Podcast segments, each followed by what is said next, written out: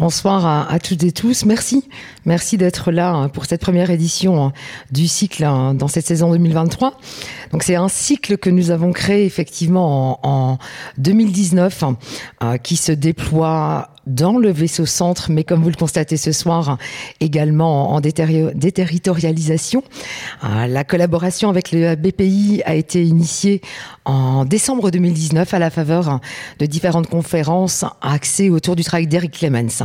C'est donc un cycle qui euh, s'opère deux, trois fois par an et qui, euh, depuis effectivement son origine, a, donné à, découvrir, à rencontrer et, à entendre et partager la voix de, de différents philosophes parmi lesquels, mais notamment effectivement Vinciane Després, Florence Kemax, Emmanuel Ecocha, Fabrice Bourlet, Laurent De Sutter, Camille Louis. Euh, c'est vraiment euh, voilà un cycle qui constitue pour nous un des éléments noteurs euh, de la, du Centre Wallonie-Bruxelles et qui est coordonné, et je les regarde et je les en remercie vivement, par, par Diane Moquet, par Pierre Van der Stappen, et qui cette année s'inaugure par une carte blanche. Et je cède d'emblée la parole. Bonne première édition de ce cycle.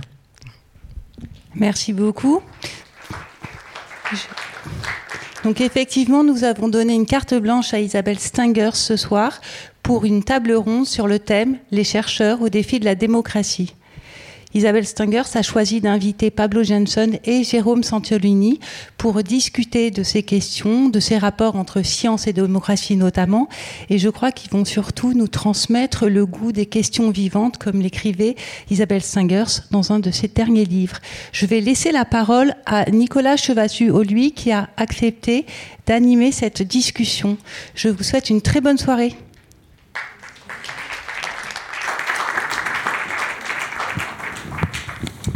Bonsoir à, toutes et à tous. Euh, alors évidemment, je me suis demandé s'il fallait commencer par présenter la question ou commencer par présenter l'invité.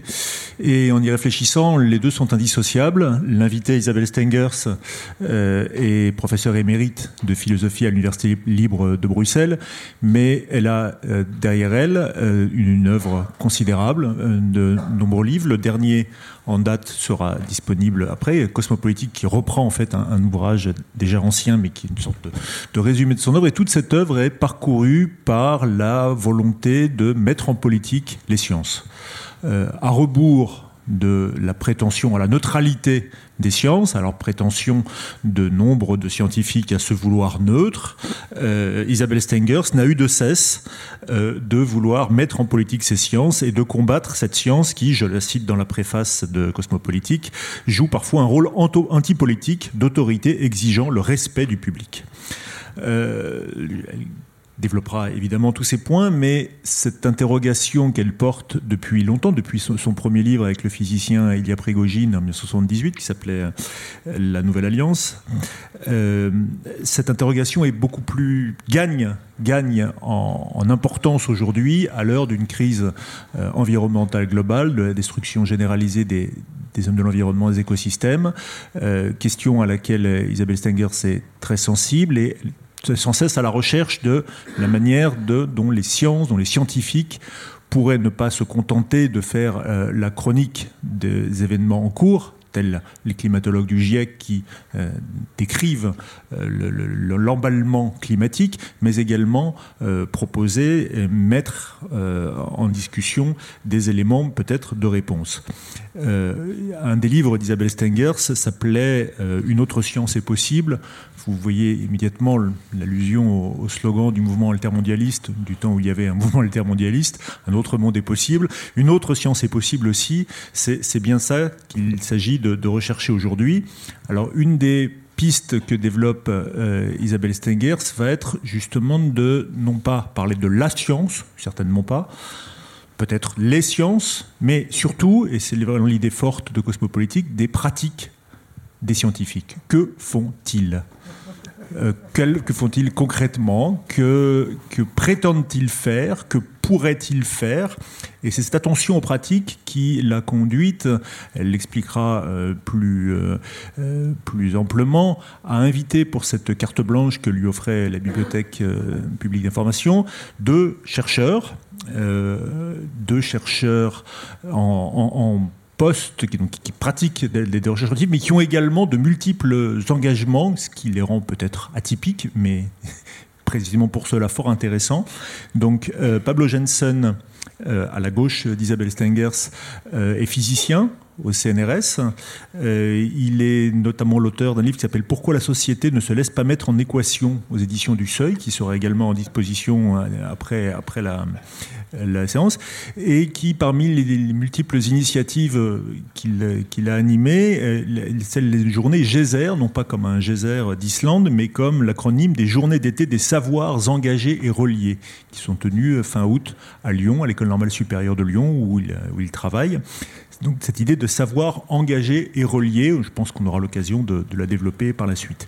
À la gauche de Pablo Jensen, euh, Jérôme Santolini est lui chercheur en biochimie au CEA et euh, parmi ces nombreuses euh, actions, initiatives de chercheurs engagés, qui ne se contentent pas d'être un, expert euh, à distance, mais, mais qui, s'engagent, il a œuvré à un collectif qui s'appelait Cantine sans plastique, qui a obtenu l'interdiction des plastiques dans les précisément dans la restauration collective. Il a été impliqué dans les débats sur le rôle néfaste des nitrites dans la charcuterie. Il, euh, anime, il participe à l'animation de l'association Science Citoyenne, fondée il y a plus de 20 ans, et il est aujourd'hui un des coordinateurs du mouvement scientifique en rébellion, par allusion au euh, Scientific Rebellion, euh, au, pardon, Extinction Rebellion. voilà pour une brève présentation des trois invités. Nous allons organiser la, soirée de la manière suivante. Euh, Isabelle, évidemment, à tout seigneur, tout honneur, euh, commencera. J'étais certain qu'elle n'aimerait pas cette, leçon. Et euh, commencera par évidemment introduire et peut-être aussi expliquer pourquoi ces deux invités, qui à leur tour s'exprimeront chacun une dizaine de minutes, et puis vers 8 heures, je pense, nous aurons, commencerons la discussion avec la salle.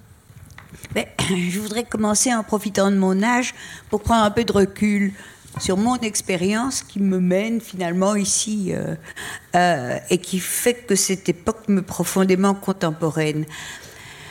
Euh, et commencer aussi par ce mot démocratie. On peut entendre beaucoup de choses par démocratie et je ne suis pas une philosophe qui essaye de définir.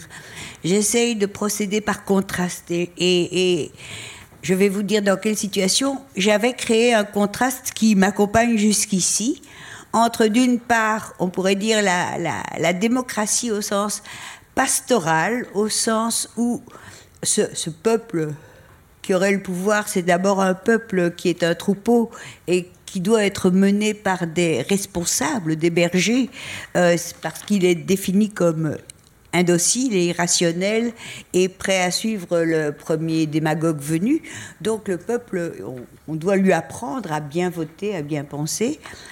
Euh, ou bien, ça c'est, et l'autre terme, l'autre mot pour démocratie euh, que, que je voudrais défendre, c'est, euh, ce serait une société qui, politiquement, pense que la chose la plus importante, du point de vue de sa qualité démocratique, c'est de permettre et favoriser la possibilité pour des collectifs qui sont concernés par une question d'intérêt commun, euh, la, possibilité qu'elles fabriquent ses propres problèmes et exigent d'être entendues comme faisant une contribution indispensable à la formulation de cette question d'intérêt commun. Euh, Gilles Deleuze avait euh, dans le temps écrit, mais il parlait de la gauche, enfin disons que ma définition politique est une politique de la gauche au sens de Deleuze. Euh, la gauche a besoin que les gens pensent, c'est-à-dire n'acceptent pas les problèmes tout faits, les problèmes que les bergers leur proposent. Alors cette, définition-là m'est venue à un moment en 2012-13 où je m'intéressais à la politique illicite des, drogues avec un ami. Euh, ça a été un des premiers livres de la collection Les empêcheurs de penser en rond, Drogue le défi hollandais, où on analysait non pas qu'est-ce qu'il faut pour euh, résoudre le problème des drogues, mais on analysait le discours des experts français prouvant que, euh, témoignant qu'il était irrationnel de légaliser le cannabis. Et ce qui, ce qui était frappant, c'est que il, il pouvait se permettre n'importe quel argument du moment que ça aboutissait à et le cannabis doit donc rester illégal. Ils pouvaient mélanger, par exemple, des dangers liés au cannabis comme produit. Or, l'événement, là, l'événement, ça a été, enfin, ce, dont nous, ce à quoi nous nous référions, c'était aux, politiques hollandaises, néerlandaises des drogues qui avaient consulté et travaillé avec les associations d'usagers des drogues, les Junkie Bonden. Au lieu de dire les, les, drogués, c'est délinquants ou malades. Et est venu très vite après, et ça a changé le paysage, pas légal, mais pratique, euh, des, questions des drogues à Sud, association d'autosupport des drogués. Ça, c'est ce que j'appelle un événement démocratique, c'est-à-dire prennent la parole, fabriquent leur propre savoir, interviennent dans le débat, euh, un groupe concerné dont l'expérience a été méprisée a été nié. Euh, on a dit, mais comment dirais-je, interroger les drogués sur la drogue, c'est comme interroger les violeurs sur la jouissance sexuelle. Enfin, vrai. voilà.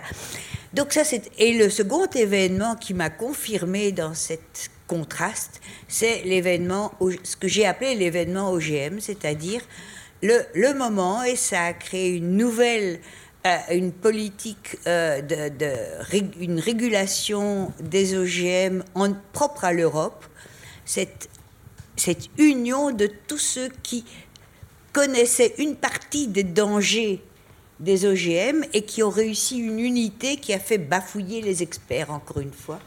C'est-à-dire que eux aussi éclairaient des questions que les experts avaient simplement laissées dans l'ombre, avaient ignorées au sens propre du terme, c'est-à-dire ils n'en savaient rien.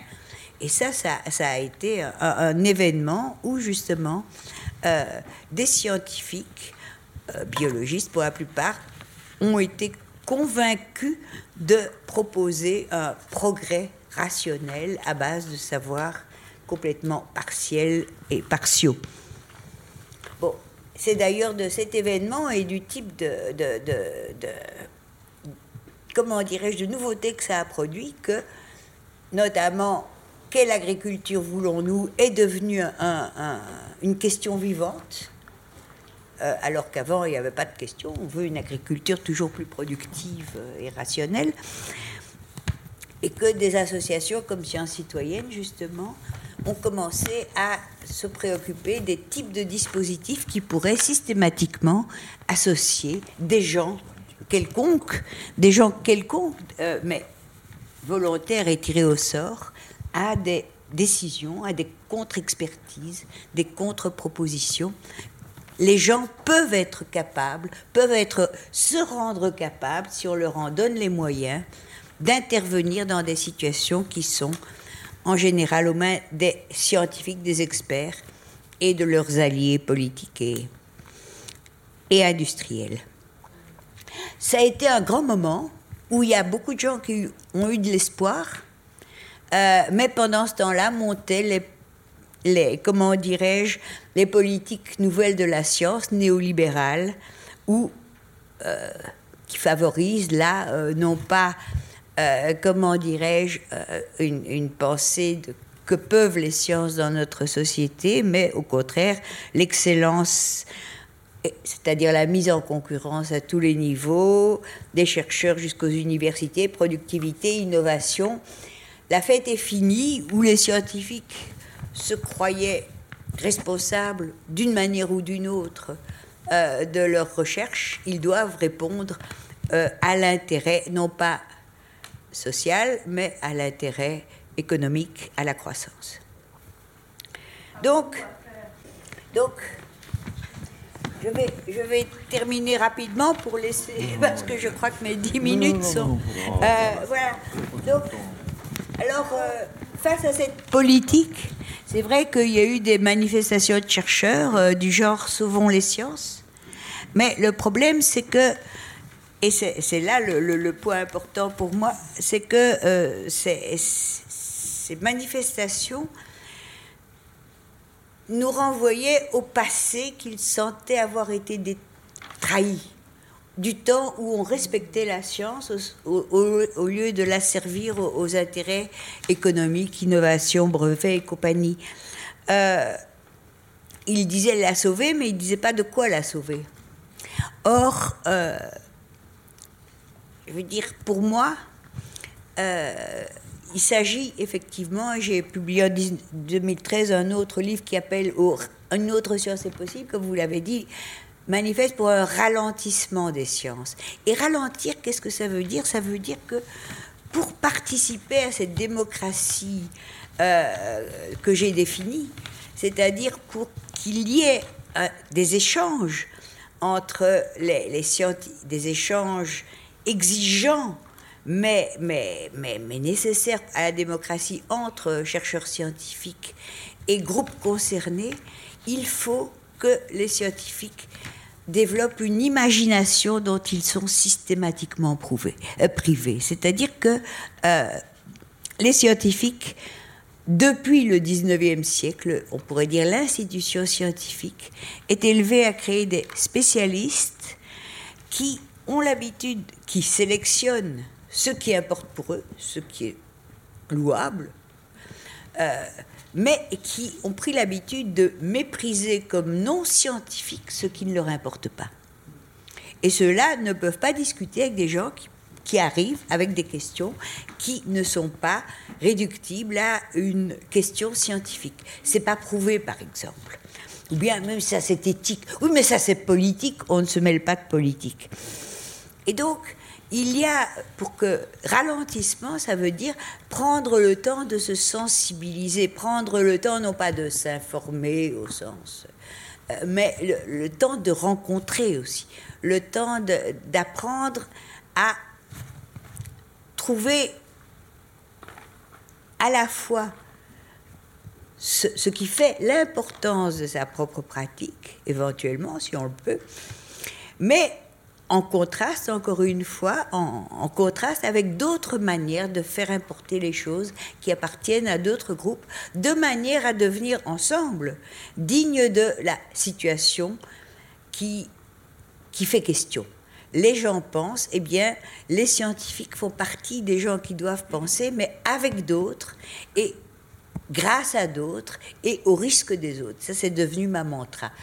Avec, grâce et au risque de. Et pour ça, il faudrait vraiment, je crois, ralentir, c'est-à-dire que les scientifiques acceptent, entre guillemets, de perdre leur temps à des questions qui ne font pas avancer leur spécialité, qui ne font pas avancer la connaissance.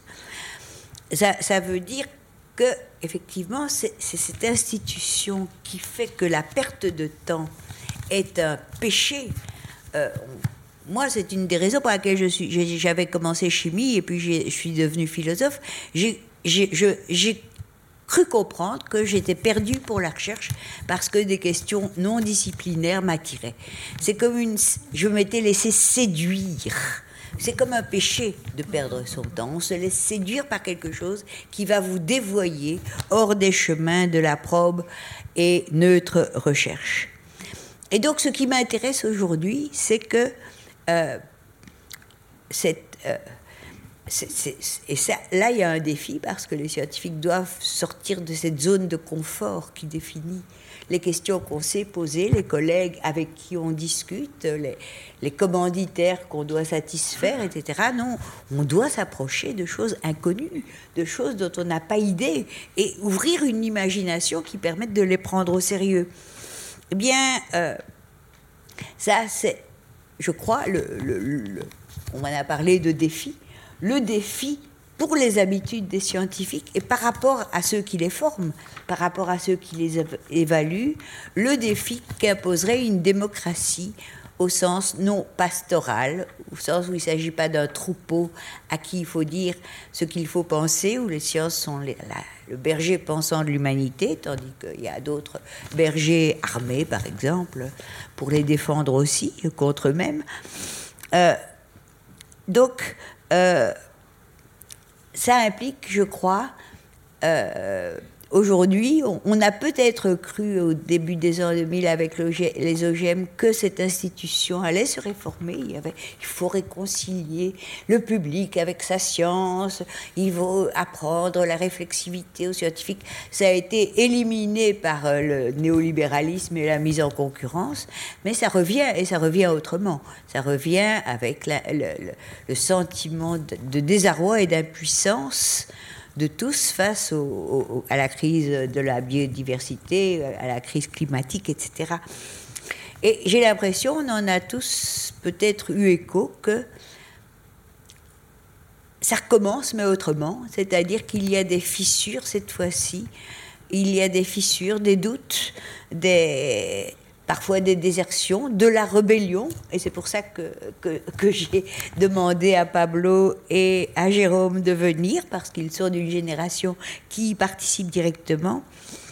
Euh, et quelque part, et c'est vital pour ce qu'on appelle démocratie, euh, d'autres manières de faire science et pas seulement de diffuser de la science au public, d'instruire le public des dernières et merveilleuses découvertes de nos amis les scientifiques, mais de discuter de, des situations qui comptent pour nous.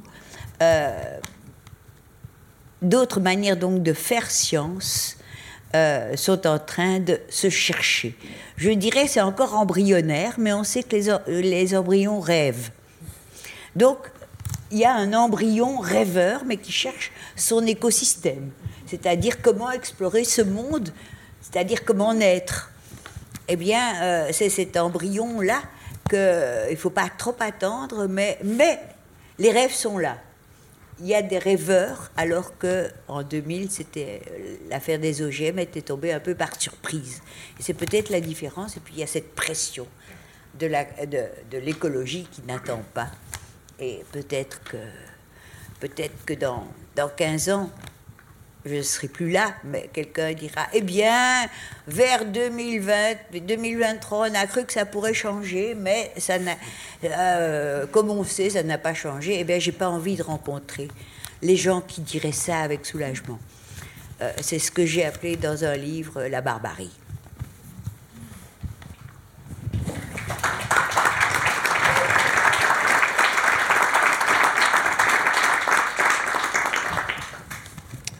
Pablo Jensen.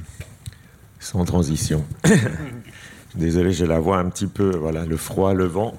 je vais essayer de tenir. Donc, merci d'abord. Je voulais te remercier, Isabelle, de m'avoir invité euh, en tant que physicien. Alors, peut-être que je dois deux petits mots d'explication. Donc, un,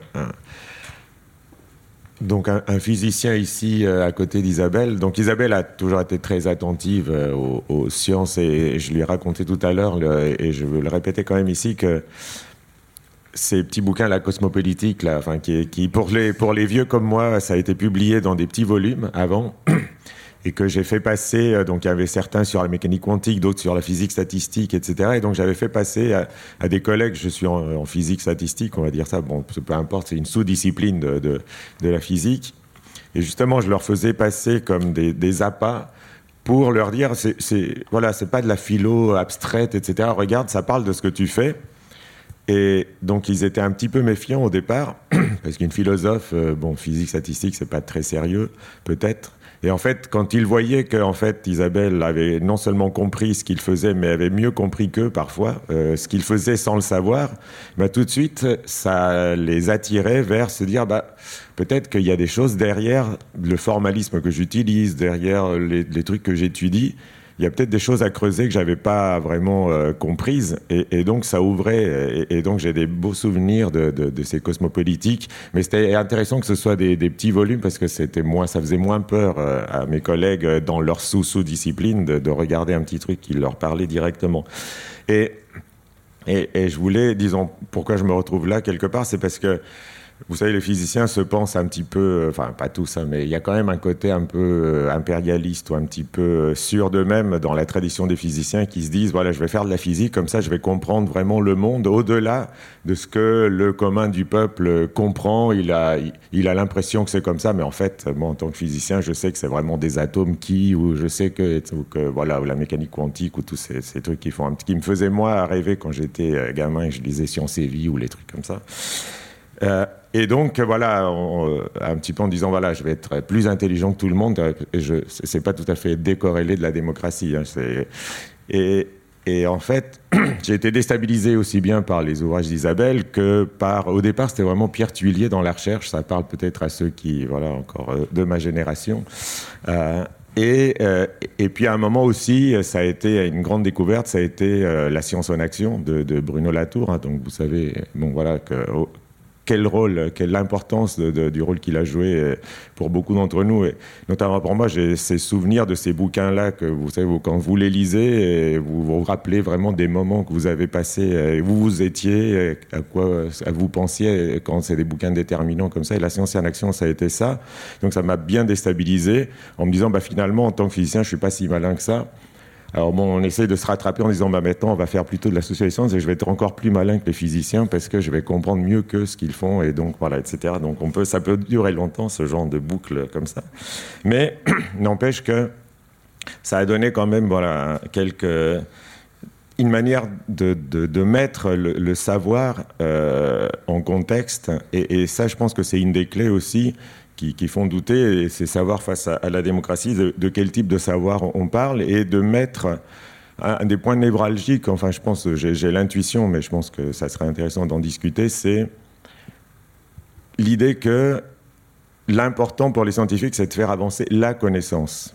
Vous savez, quand le, slogan du CNRS euh, pour les 80 ans, je suis au CNRS, c'est voilà, depuis 80 ans, nous faisons avancer les connaissances. Enfin, je cite de mémoire, mais c'était quelque chose comme ça. Voilà.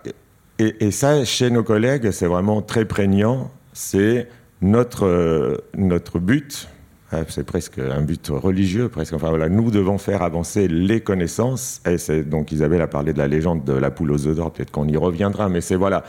Et il faut nous laisser faire avancer les choses, euh, surtout pas d'intervention politique. Nous, on est au-dessus de tout ça. On fait avancer la connaissance.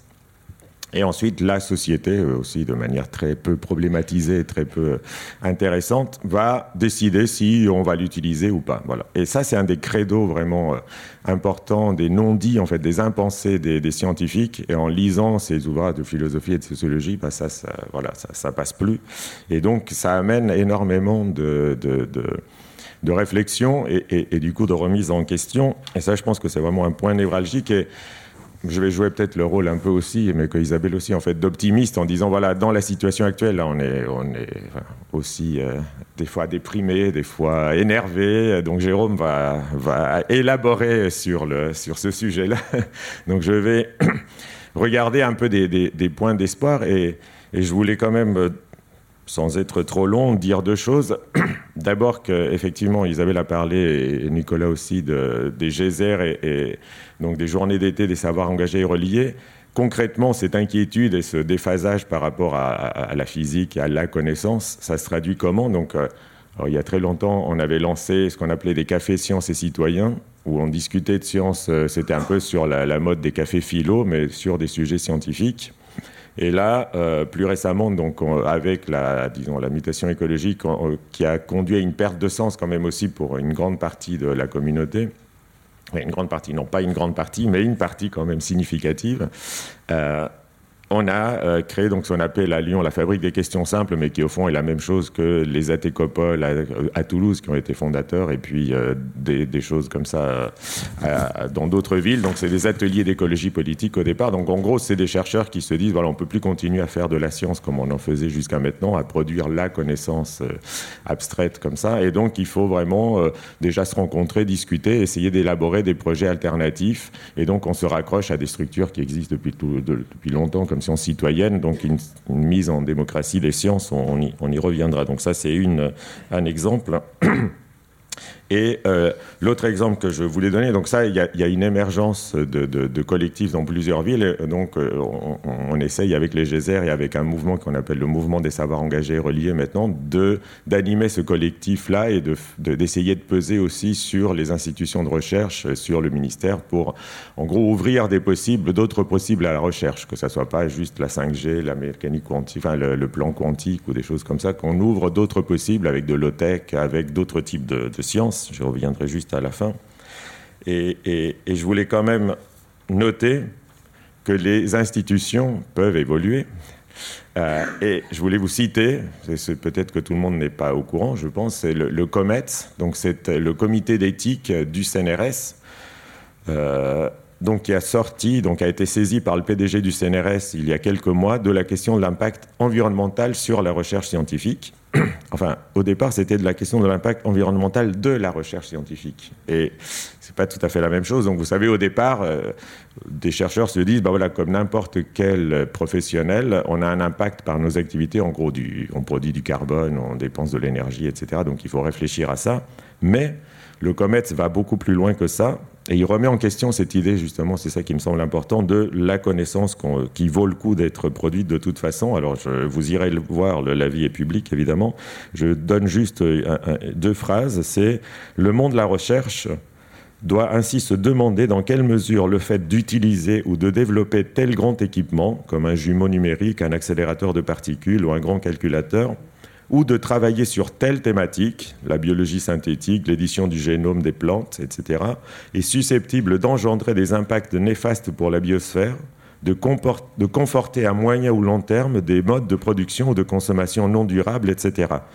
Et, et donc ils disent, comme de la même manière qu'on n'a pas le droit de faire n'importe quoi comme expérimentation sur l'homme ou sur les animaux, D'accord Donc toute connaissance produite sur les animaux ne se justifie pas si elle n'est pas euh, voilà, légitimée par, euh, disons, les souffrances qu'on peut infliger aux animaux nécessite qu'on se pose vraiment la question de, euh, de l'intérêt de ces recherches et donc qu'on n'en fasse pas certaines, eh bien, l'environnement, il faudrait développer une éthique de l'environnement de la même manière. C'est-à-dire qu'avant de développer des thématiques ou avant d'utiliser de tels équipements, etc., pour produire de la connaissance, eh bien, il faut s'interroger si cette connaissance-là est utile et euh, nécessaire et suffisante pour euh, justifier euh, cet impact.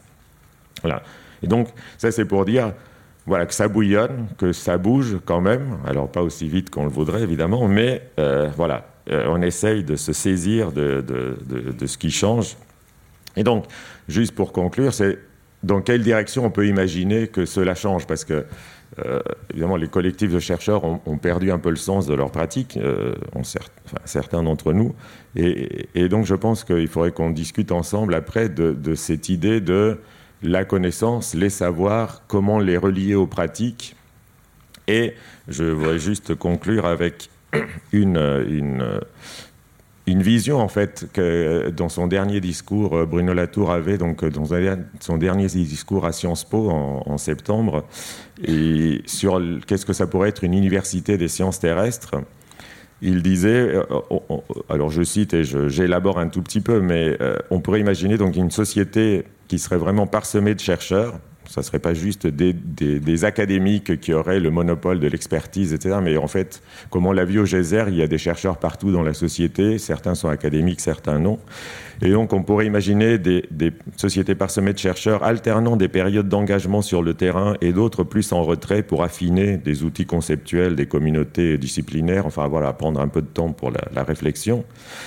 Et euh, donc, euh, comme le proposait Bruno Latour dans son dernier discours à Sciences Po, il dit Dans la nouvelle université des sciences terrestres, les sciences fondamentales auront pour tâche non d'être une avant-garde trouvant les solutions, mais plutôt un back-office contribuant à redéfinir ce que pourrait être le problème et aidant les professionnels grâce aux outils les plus avancés.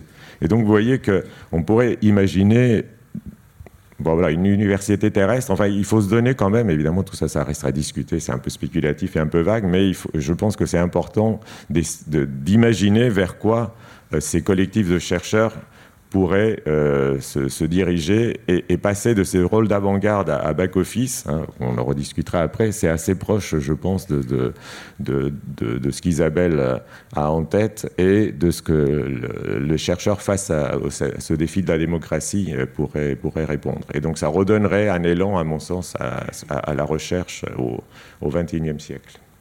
Donc je finis euh, le propos un peu optimiste et maintenant je laisse la parole à Jérôme. On aurait dû inverser en fait. Je pense que Jérôme aurait dû parler avant moi.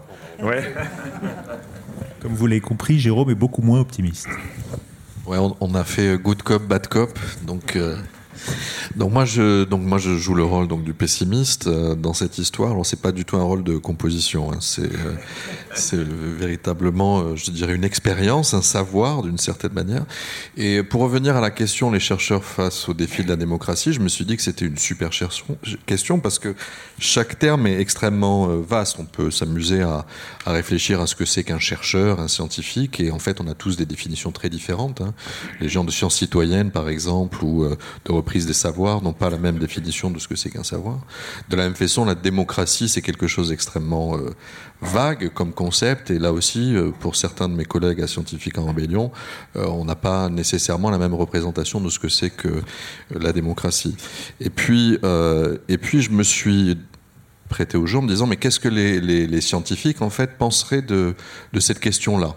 Puisque je suis scientifique et donc euh, voilà, je suis un scientifique euh, de paillasse. Et puis on me dit, ben, vas-y, les chercheurs face au défi de la démocratie. Qu'est-ce qu'ils auraient pensé euh, par rapport à ça? Et je me suis dit en fait que la plupart de mes collègues une grande partie, je pense, de mes collègues, euh, en fait, n'ont absolument aucune, euh, aucune envie, d'ailleurs, de discuter de ce sujet-là, aucune, euh, aucune idée, et ont des idées justement très préconçues sur, sur ce que peut être un, savoir, sur ce que peut être la, la démocratie, des idées préconçues, mais surtout imposées, impensées. Et, euh, et d'une certaine manière, c'est un petit peu là que le, que le bas blesse. Donc il y a, y a cette espèce de, superficialité par rapport à, ces questions-là qui, qui traduit en fait aussi un, une absence d'intérêt sur même la question des rapports au monde, comment euh, les scientifiques s'inscrivent dans le monde, quel peut être leur impact, etc. Et donc là, ce que je voudrais discuter un petit peu, c'est pourquoi? Pourquoi aujourd'hui les scientifiques sont un petit peu euh, dans le déni, ils sont aveugles à, à ces, à ces questions-là, aux questions de l'impact des sciences, aux question de l'intrication entre science et politique. Euh, pourquoi ils ne veulent pas voir, euh, ou pourquoi ils veulent ne pas voir euh, finalement les, les, différents liens, hein, c'est un, petit peu ce qu'il y a sur le, dessin, qui, qui, les, qui les inscrit finalement dans un monde bien réel et ils préfèrent vivre dans une espèce de simulacre, un peu comme dans un bouquin de, Philippe Cadic. Le, premier point, c'est la question de la démocratie. Alors la démocratie, je me suis dit, est-ce que c'est la démocratie dans les sciences ou est-ce que c'est les scientifiques dans la question de la démocratie? Parce que pour la, la question de la démocratie dans les sciences, la question pour un scientifique, elle est vite répandue, comme disent les jeunes. Euh, en fait, les sciences, c'est la démocratie. Euh, on est de la même matrice euh, dans les îles ioniennes, dans un temps présocratique. La, la, démocratie émerge, enfin les sciences telles qu'on les, conçoit aujourd'hui, émergent en même temps que la démocratie par tout un système de dispositifs qui permettent de mettre en débat des savoirs, des autorités, tout en respectant l'interlocuteur, etc. Il y a un très bon livre de Carlo Rovelli, qui est un très grand physicien, qui a écrit sur un accident de Millet, et qui montre très bien cette croyance que, en fait, démocratie et science sont intimement liées, et même plus exactement que les sciences, c'est la démocratie. Alors pourquoi se, se, poser la question euh, du défi de la démocratie, vu qu'on est euh, nous-mêmes avec des systèmes de, de, peer reviewing, de collégialité, de, de communauté scientifique, d'éthique, etc., l'idéal type presque de la démocratie?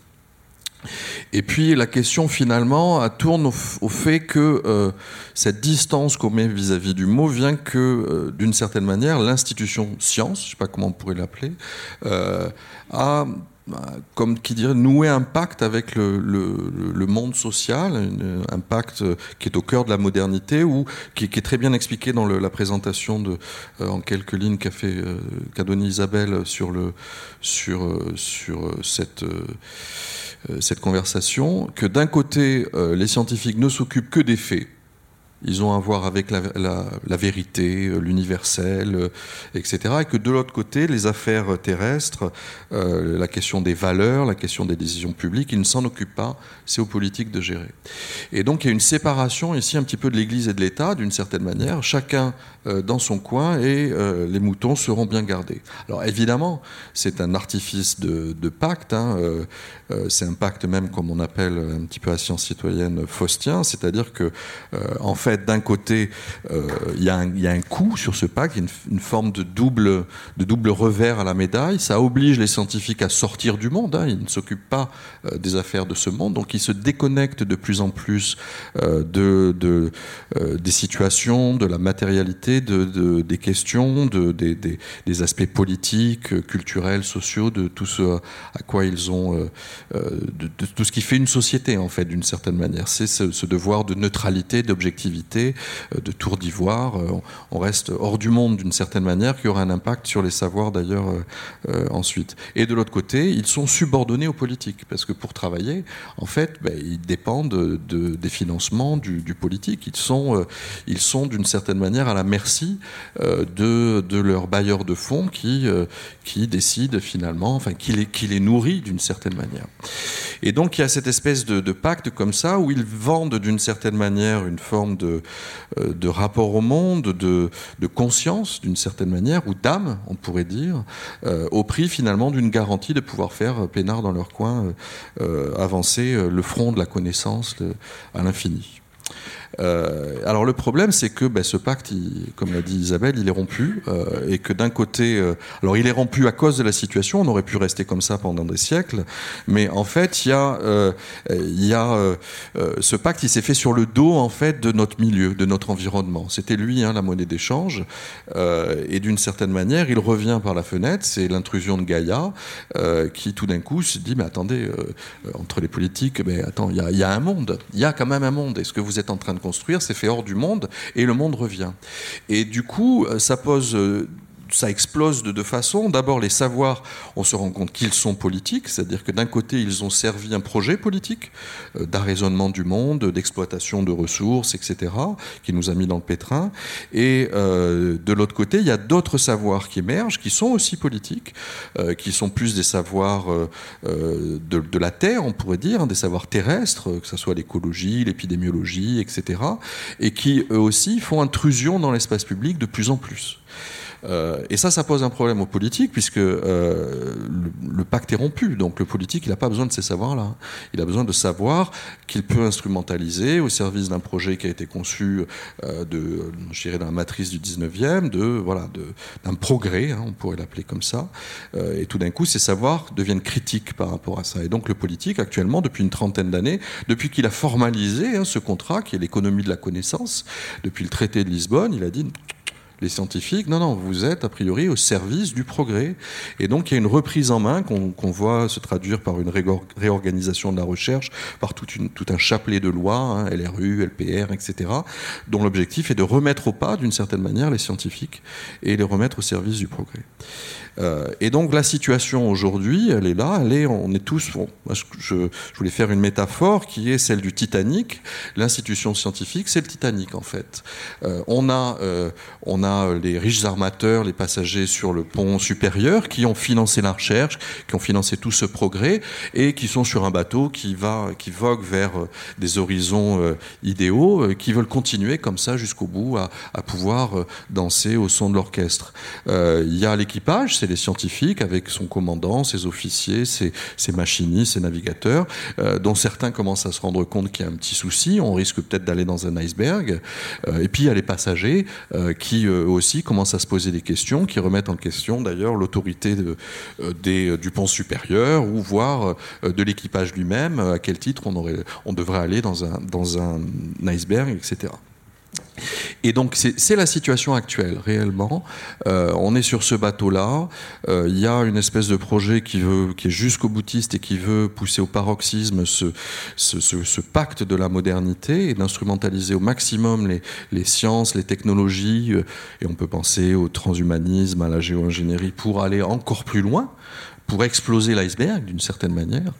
Euh, et, euh, et puis, euh, vu que ça commence à râler un petit peu dans les points inférieurs, euh, il y a plein de petits hommes gris, de managers des sciences, qui euh, sont là pour expliquer que tout va bien, que en fait, il n'y a pas du tout de problème avec les sciences, que c'est l'irrationalité de la population, des complotistes, etc., et que l'avenir et l'horizon est serein et qu'il faut faire confiance aux sciences. Et il faut, euh, voilà. Et par rapport à ça, euh, ben, il y a des membres d'équipage qui se posent des questions. Des membres d'équipage, ben, c'est Pablo, c'est moi, et on se dit, ben, on peut pas, on peut pas continuer comme ça. Et euh, c'est euh, la, question qui se pose pour nous, c'est comment on fait, qu'est-ce qu'on fait, comment on fait, comment redirige ce bateau. Hein, c'est la question de la redirection écologique. Comment on atterrit euh, d'une certaine manière sur Terre, euh, pour reprendre encore une, euh, une image de, de Bruno Latour, et on ne sait pas faire. L'institution ne nous aide pas, L'institution n'a absolument pas envie d'atterrir, à part le COMETS peut-être. Euh, mais l'institution, elle est euh, d'une certaine manière euh, inscrite dans ce projet. Elle, est née avec ce projet, je ne sais pas comment on peut l'appeler, moderne, capitaliste, techno-industriel. Et elle n'a pas peut-être même les ressources cognitives pour se remettre en question. Si une institution le pourrait d'ailleurs. Donc on est un petit peu livré à nous-mêmes. Et dans ce contexte-là, ben, il y a les déserteurs, il y a ceux qui fuient qui bifurquent, qui désertent, soit en école d'ingénieur, soit directement en fonction, euh, qui partent parce que euh, pour eux c'est sans espoir. Ils ne voient pas, ils pensent que euh, un peu à la Grothendieck que la, science a un côté un petit peu, enfin en tout cas la science telle qu'elle, science moderne, la science institutionnelle, euh, on peut pas la sauver, on peut pas sauver la recherche. Et ils fuient, ils font un peu comme Lord Jim, hein, ils sautent du bateau. Il euh, y, a les, y a les francs-tireurs, un peu euh, comme moi pour le coup, qui, euh, bah, qui partent un peu en solo pour essayer de, convaincre les uns et les autres qu'il y a un problème. Ici, il y a une avarie, là, il y a une voie d'eau, là, ça marche pas, etc. Et puis, il y a des collectifs qui s'organisent et qui ont différentes stratégies politiques, d'une certaine manière, qui essaient de se coltiner la question politique, mais de différentes façons. La Bois 1.5, par exemple, essaie d'ouvrir des espaces de, de réflexivité, de débat débat euh, euh, au niveau de la salle d'équipage. C'est-à-dire, les gars, euh, les chercheurs, c'est quoi votre empreinte écologique On va pas continuer dans l'iceberg. Il y a Técopole qui est plutôt une mise en politique des questions, euh, des questions scientifiques, je dirais, euh, mais eux, ils vont sur tous les ponts. Ils essaient de repolitiser la science d'une certaine manière, euh, avec une vision du cap qu'on doit prendre, mais en disant que, ben euh, voilà, eux, ils ne pensent pas comme le capitaine ou les officiers, euh, et les membres d'équipage, eux, ils pensent plutôt ça. Il y a des gens comme Sciences Citoyennes qui, eux, pensent que c'est pas nécessairement qu'à l'équipage de gérer ces questions-là, que ça concerne à peu près tout le monde euh, les gens des ponts inférieurs, supérieurs, les machinistes, les soutiers, euh, et qu'il ne faut pas simplement laisser le, la science est trop importante pour la confier aux scientifiques. Hein, c'est euh, c'est le, le mot d'ordre de sciences citoyennes. Et puis il y a les, les scientifiques rebelles qui eux sont, sont plutôt dans des des approches de sabotage, de sabotage du politique, de sabotage du bateau, euh, pour essayer de, reprendre un petit peu euh, euh, le pouvoir, de recréer, des espaces de, pouvoir. Et la question par rapport à la démocratie ici, c'est qu'effectivement, on pourrait demander aux chercheurs de, se poser ces questions-là. Et ma, ma crainte, c'est que si on leur demande, ben, on va refaire les mêmes erreurs. C'est-à-dire que si on demande aux chercheurs de répondre, de solutionner les problèmes qu'ils ont eux-mêmes créés en utilisant en fait les mêmes dispositifs, c'est-à-dire une clôture, un repli sur eux-mêmes, euh, une forme de, euh, de, réflexion toujours un petit peu hors sol qui ne laisse pas prise aux autres, euh, aux autres personnes qui sont concernées par les problèmes, comme disait Isabelle, eh ben on va reproduire les mêmes, les, mêmes erreurs. Alors on n'ira peut-être pas dans cet iceberg, mais on ira probablement dans un autre. Et la solution ici, ça sera justement de remettre de la démocratie à tous les étages.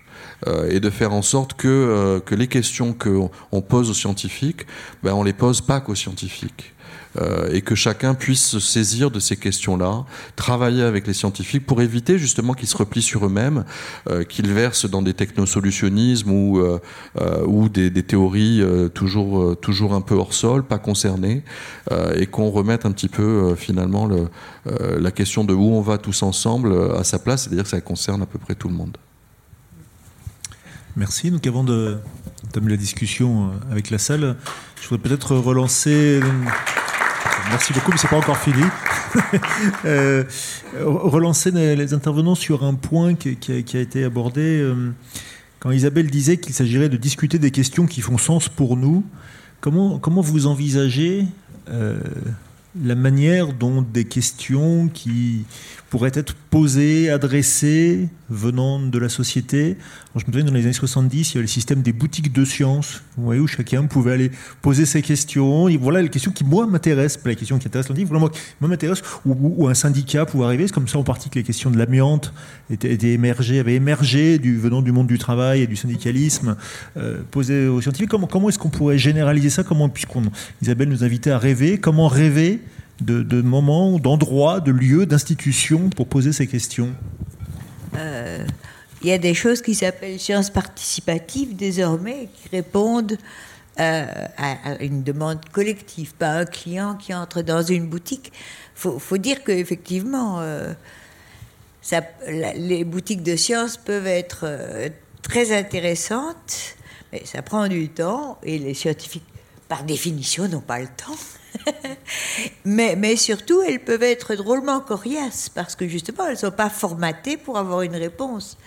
Euh, donc, c'est les plus dures en fait. Mais les, sciences participatives sont intéressantes parce que là, comme c'est collectif, il peut y avoir une expérience qui se, prend sur comment les scientifiques ne vont pas, par exemple, euh, instrumentaliser la question, la détourner, non pas par méchanceté, mais pour avoir une réponse, pour fabriquer une réponse. Donc ils oublient une partie du problème, etc. Donc il y a des possibilités de, médiation qui sont mises au point, qui fassent que euh, les, deux parties ne comprennent que ce n'est pas une question de simple bonne volonté et partage de savoir, mais de création ensemble, qui peut mettre à l'épreuve les deux. Euh, et ça, ça fait partie effectivement d'une culture qui est nécessaire pour les rencontres entre, euh, comment dirais-je, encore une fois, entre groupes qui font importer des choses différentes. C'est qu'il ne suffit pas de dire tout le monde va se mettre d'accord et la même chose importera pour tous. Non, c'est quelque chose, les, des peuples que nous avons euh, colonisés avaient cette culture. Ça s'appelait les palabres, ça prenait du temps, et ça faisait que chacun acceptait d'être infléchi, transformé par la parole des autres. Et ça tournait, et ça tournait, et ça tournait, jusqu'à ce que... Mais, mais justement, là, c'était euh, c'était pas des questions d'argumentation pour qui a raison, qui a tort. Évidemment, argumentera le mieux celui qui dit j'ai des preuves. Non, non, c'était des, des questions qui impliquaient le parti pris d'égalité entre les partis. chacun a quelque chose à dire et il n'y aura pas de vérité qui soit... Euh, bon, donc là, je crois que justement, euh, participer à... Je crois que l'une des formes qui ne sont pas de la... qui ne sont pas de la de la désertion, mais qui implique une, un autre type d'activité, c'est quand on pense qu'on a un savoir qui peut être pertinent dans une situation. On a beaucoup parlé de terrestre, hein, mais justement, les sciences terrestres, c'est les sciences. La Terre ne se laisse pas théoriser. Trop compliqué, trop de choses à la fois, trop d'évolution, trop d'imbrication et, trop d'interventions brutales qui ont donc ce sont des sciences qui ne ressemblent pas à la physique ou aux sciences de laboratoire qui peuvent définir leur objet, contrôler, purifier. C'est des sciences avant tout de terrain qui doivent apprendre à suivre ce qui se passe et non pas à le théoriser et à le réduire. Eh bien, les sciences de terrain ont, besoin de tas de morceaux de sciences qui peuvent venir en partie des sciences de laboratoire, etc. Mais réussir à, faire pénétrer, à, à intégrer ces morceaux de science dans une problématique sans que ça domine, c'est tout toute une culture sociale qui peut être apprise par les scientifiques, mais hors de l'institution telle que Jérôme l'a décrite, parce que ce serait perdre leur temps. C'est la différence, moi j'aime bien l'idée, la différence entre faire avancer la science, c'est-à-dire euh, ça traverse les paysages et ça prend ce dont ça a besoin, ça extrait ce dont ça a besoin, mais c'est l'avancée qui prime et l'idée d'irrigation. Les sciences peuvent irriguer des problèmes avec leurs moyens, mais elles ne créent pas les problèmes ni ne les résolvent. L'irrigation, c'est une contribution. Donc il y, a un art de, de, de participer, c'est bien pour ça qu'on parle de science participative, qui, je crois, peut tenter des scientifiques parce que c'est intéressant. Ça ne, leur, ne leur fait pas renoncer à la fameuse curiosité. Au contraire, ça enrichit une vraie curiosité et pas un et encore et encore et encore euh, une énigme après une autre, euh, etc. Donc ça crée un rapport beaucoup plus imaginatif et curieux et encore une fois qui a viscéralement, véritablement besoin des autres, pas par tolérance, pas par tolérance démocratique, il faut bien que les gens parlent. Euh, non, non, non, non. On a besoin de ce que vous savez et de, l'expérience que vous avez. Et, ça, ce serait, ben, ce serait quelque chose comme une révolution culturelle. Hein. Mais ça se fera contre l'institution, quoique, juste encore un mot, c'est jamais que le comité d'éthique hein, du CNRS, c'est pas le, chef qui lui a dit que c'était darwinien, le meilleur gagne. Euh, mais ce qui est intéressant, c'est d'imaginer une équipe de recherche qui se pose ces questions-là. Les scientifiques n'ont pas l'habitude de se poser ces questions-là. Les scientifiques ont l'habitude de garantir que tout ira bien, mais pas de dire quelle différence une nouvelle contrainte va faire dans ce qu'ils jugeaient à faire. Donc, réussir à... C'est intéressant. Et ça fait partie de la déstabilisation des habitudes qui font la zone de confort des scientifiques. Ils se présentent toujours comme aventuriers, mais à part les, les mères de, rédiger des rapports, faire des projets, subir des évaluations, etc., un scientifique aime rester dans sa zone de confort, c'est-à-dire les problèmes qu'il sait comment poser, et qu'il sait comment faire un peu progresser à la satisfaction de tous. Oui, peut-être trois réponses très brèves. La première, c'est parce que justement, euh, ce qu'on a créé à Lyon, euh, donc c'est un peu comme les atécopoles, mais en fait on a appelé ça la fabrique des questions simples. Alors c'est un peu étrange. Qu'est-ce que ça veut dire une question simple? C'est par opposition on va dire, aux questions complexes, mais en fait faciles que se posent les scientifiques, au sens où, si vous regardez un titre de thèse, ah, moi c'était je sais pas, phénomène de métastabilité thermique dans le silicium amorphe hydrogéné intrinsèque, voilà, j'y arrive. En fait, ça a l'air compliqué comme ça, mais pour un scientifique, c'est plus facile parce que là, en gros, on est dans son sillon disciplinaire, dans sa zone de confort, comme dirait Isabelle, et en gros, c'est un sujet de thèse parce qu'on sait que dans les trois ans, on va arriver quand même à publier d'autres trucs, à faire avancer un peu le schmilblick. Voilà.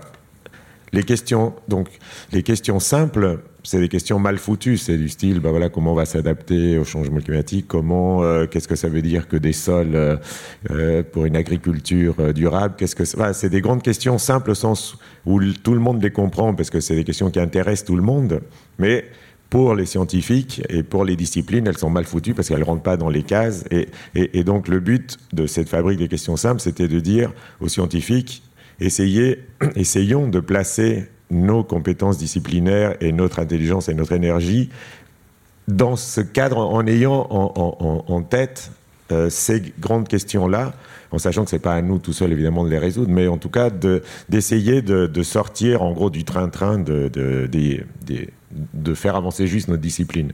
Deuxième chose, Isabelle disait, ça c'est très important, c'est comment ça, ça se transforme concrètement, cet inconfort et ces questions-là dans les collectifs. Et donc là, voilà, au laboratoire de physique euh, où je suis, là, dans, dans, un mois et demi, on a une réunion pour travailler à ça, c'est-à-dire la vie du comète, concrètement. Qu'est-ce que ça veut dire pour la physique que de faire attention à euh, l'environnement et à avoir une éthique environnementale? Qu'est-ce que ça veut dire quand on travaille avec des, ou le CERN par exemple? Qu'est-ce que voilà Comment euh, Qu'est-ce que ça veut dire concrètement? Et donc voilà, je n'ai pas la réponse, mais on va essayer d'avancer quand même là-dessus. Et le troisième, je sais plus, mais je passe la parole à Jérôme. Peut-être que ça me reviendra.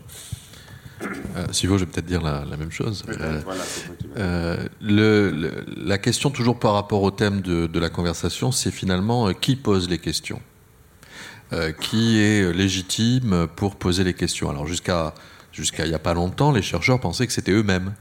Euh, ils étaient autonomes, hein, ce sont les libertés académiques. On, est mu par cette curiosité qui nous fait poser nos questions nous-mêmes de façon très autonome. Voilà, j'ai envie de bosser là-dessus. Euh. En fait, on se, rend compte, pacte faustien toujours euh, oblige, que ben, ces questions, elles dépendent pas mal des financements qu'on a pour mener nos expériences, nos projets, etc. Et que donc elles sont intimement liées aux intérêts des puissances publiques ou privées. Et donc on est d'une certaine manière les relais des questions euh, du politique ou de l'industriel, etc. Et donc il n'y a plus vraiment euh, d'autonomie. Et par rapport à ça, Science citoyenne euh, propose en fait que une partie de ces questions devrait être du fait de la société elle-même. Euh, c'est aussi la société qui a des besoins de savoir, des besoins de connaissances, et elle devrait pouvoir les exprimer. Et donc on avait fait une proposition euh, au moment de la LPR et euh, des régionales, qu'une partie des fonds de recherche, qui soient nationaux ou régionaux, pas beaucoup pour pas effrayer les chercheurs, hein, soient décidés euh, à travers des conventions citoyennes euh, où, euh, je ne sais pas, les néo-aquitains pourraient décider de travailler euh, d'abord sur la transition écologique de la vigne ou que la France travaille sur la résilience au climat, etc. etc. Et donc une partie des financements, puisque c'est ça qui pose la question, une partie des, questions, d'une certaine manière, ou des financements, soit débattue démocratiquement ce qui n'est pas le cas aujourd'hui, ni à l'Assemblée nationale, ni, partout ailleurs. Euh, les, choix euh, des politiques de recherche sont extrêmement opaques. Euh, on ne sait pas qui décide, y compris d'ailleurs le gouvernement. Et donc clarifier un petit peu ça, et puis surtout dédier une partie de ces financements à des questions qui sont démocratiquement débattues et ouvertes, ce serait une façon justement de, réconcilier le scientifique et le politique. Merci. Euh, Peut-être juste dernière question à Isabelle, qui est pour lui permettre de préciser, de penser de, seulement à Isabelle cette fois. Vous insistez euh, beaucoup dans votre livre sur le fait que les pratiques savantes ne sont pas des pratiques comme les autres. Vous insistez sur cette distinction. Euh, Est-ce que vous voulez préciser pourquoi? D'abord, pratique, c'est pas n'importe quoi. Faire sa vaisselle, il y en a pour qui c'est une pratique parce que ça a une signification et une importance très considérable, mais pour moi pas. Euh, donc, euh, toute activité n'est pas une pratique. Une pratique, c'est quelque chose qui doit être bien fait, où la différence entre bien fait et mal fait importe, qui a, qui a un enjeu, mais qui est l'enjeu de, de, ceux qui sont les praticiens de cette pratique. C'est pas un bienfait général. Bon, euh, donc les il y a eu une guerre des sciences dans les années 90, 90, pardon, euh, qui a été déclenchée notamment par les scientifiques disant là-bas, il y a des sociologues critiques qui disent que la science est une pratique comme les autres. C'est-à-dire, et ça, ça voulait dire quelque chose, dans leur idée en tout cas, quelque chose de très péjoratif, parce que tout le monde sait que toutes les autres pratiques sont impures, déterminées par des intérêts politiques, pas neutres, etc., etc. Donc, comme les autres, on est comme les autres, on est aussi méprisable que les autres. Et à ça, j'ai proposé de répondre aucune pratique, mais au sens où moi je l'entendais, c'est-à-dire quand quelque chose compte pour les praticiens et les réunit autour de, cette importance commune, aucune pratique n'est comme les autres. Et on pouvait prendre, par exemple, un exemple que j'ai pris, c'est eh ben, euh, ceux pour qui la pratique du foot est, est importante, pourquoi pas, ben, seront complètement offensés si on leur dit qu'un but miraculeux par je ne sais plus qui, qui fait des buts miraculeux, euh, comment dirais-je, ou une corruption d'arbitre, c'est équivalent du moment qu'on gagne. Mais non, mais non, c'est pas équivalent. Vous niez le sport. Bon, eh bien, cette, cette insulte-là sera aussi vive et légitime que l'insulte d'un qu'un scientifique peut dire en disant ben, c'est jamais que des rapports de force sociaux et des intérêts qui font qu'on dit que ça c'est vrai et ça c'est faux. Euh, ben non, ils seront insultés aussi parce que comment on fait la différence? Est-ce qui compte pour eux? Voilà, c'est ce que je voulais que vous précisiez pour ce, débat sur le relativisme qui va certainement venir de la salle. Mais on va passer aux questions, on va prendre 3-4 euh, questions pour commencer, puis on en viendra à la salle. Il y a un micro qui peut circuler. Madame, au premier rang, vous étiez la, première. Merci beaucoup, merci. C'est la question très intéressante. Euh, je ne suis pas scientifique. Mais euh, la, question de la relation entre la démocratie et la science, la recherche scientifique, est-ce que ça peut être éclairé? Euh, si on compare ce qu'on a en Europe, qui est euh, plus ou moins démocratique, plus que j'espère que moi, mais avec la, recherche scientifique dans les pays, les, endroits moins démocratiques, et on peut penser immédiatement à la Chine par exemple, et comment la, différence entre niveau de démocratie ou la différence entre une espèce de démocratie euh, affecte la science et l'inverse? Comment la science affecte il y a un précédent. Il y a un précédent qui est la fameuse, et qui sert à tous les scientifiques, sous, Staline, mais Staline était un fou timbré, hein, c'était pas simplement pas démocratique.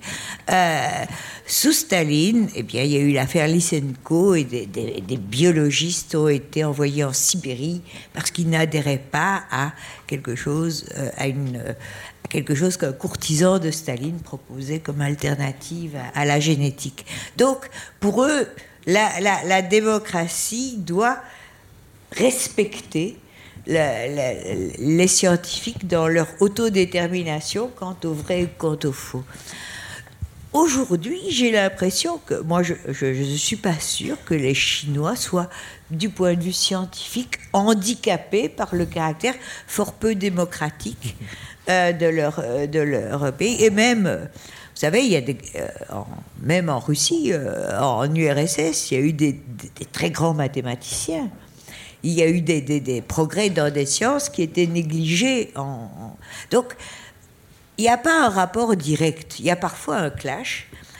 Mais ce clash, il existe aussi dans nos, dans nos pays non dans nos pays dits démocratiques. J'ai donné l'exemple de euh, des drogues, pas de, pas de programme de recherche sur des, avec l'aide des usagers sur des modalités euh, correctes ou intelligentes de consommer des drogues. C'est interdit parce que parler de consommation des drogues, c'est faire de la publicité, ce qui est interdit.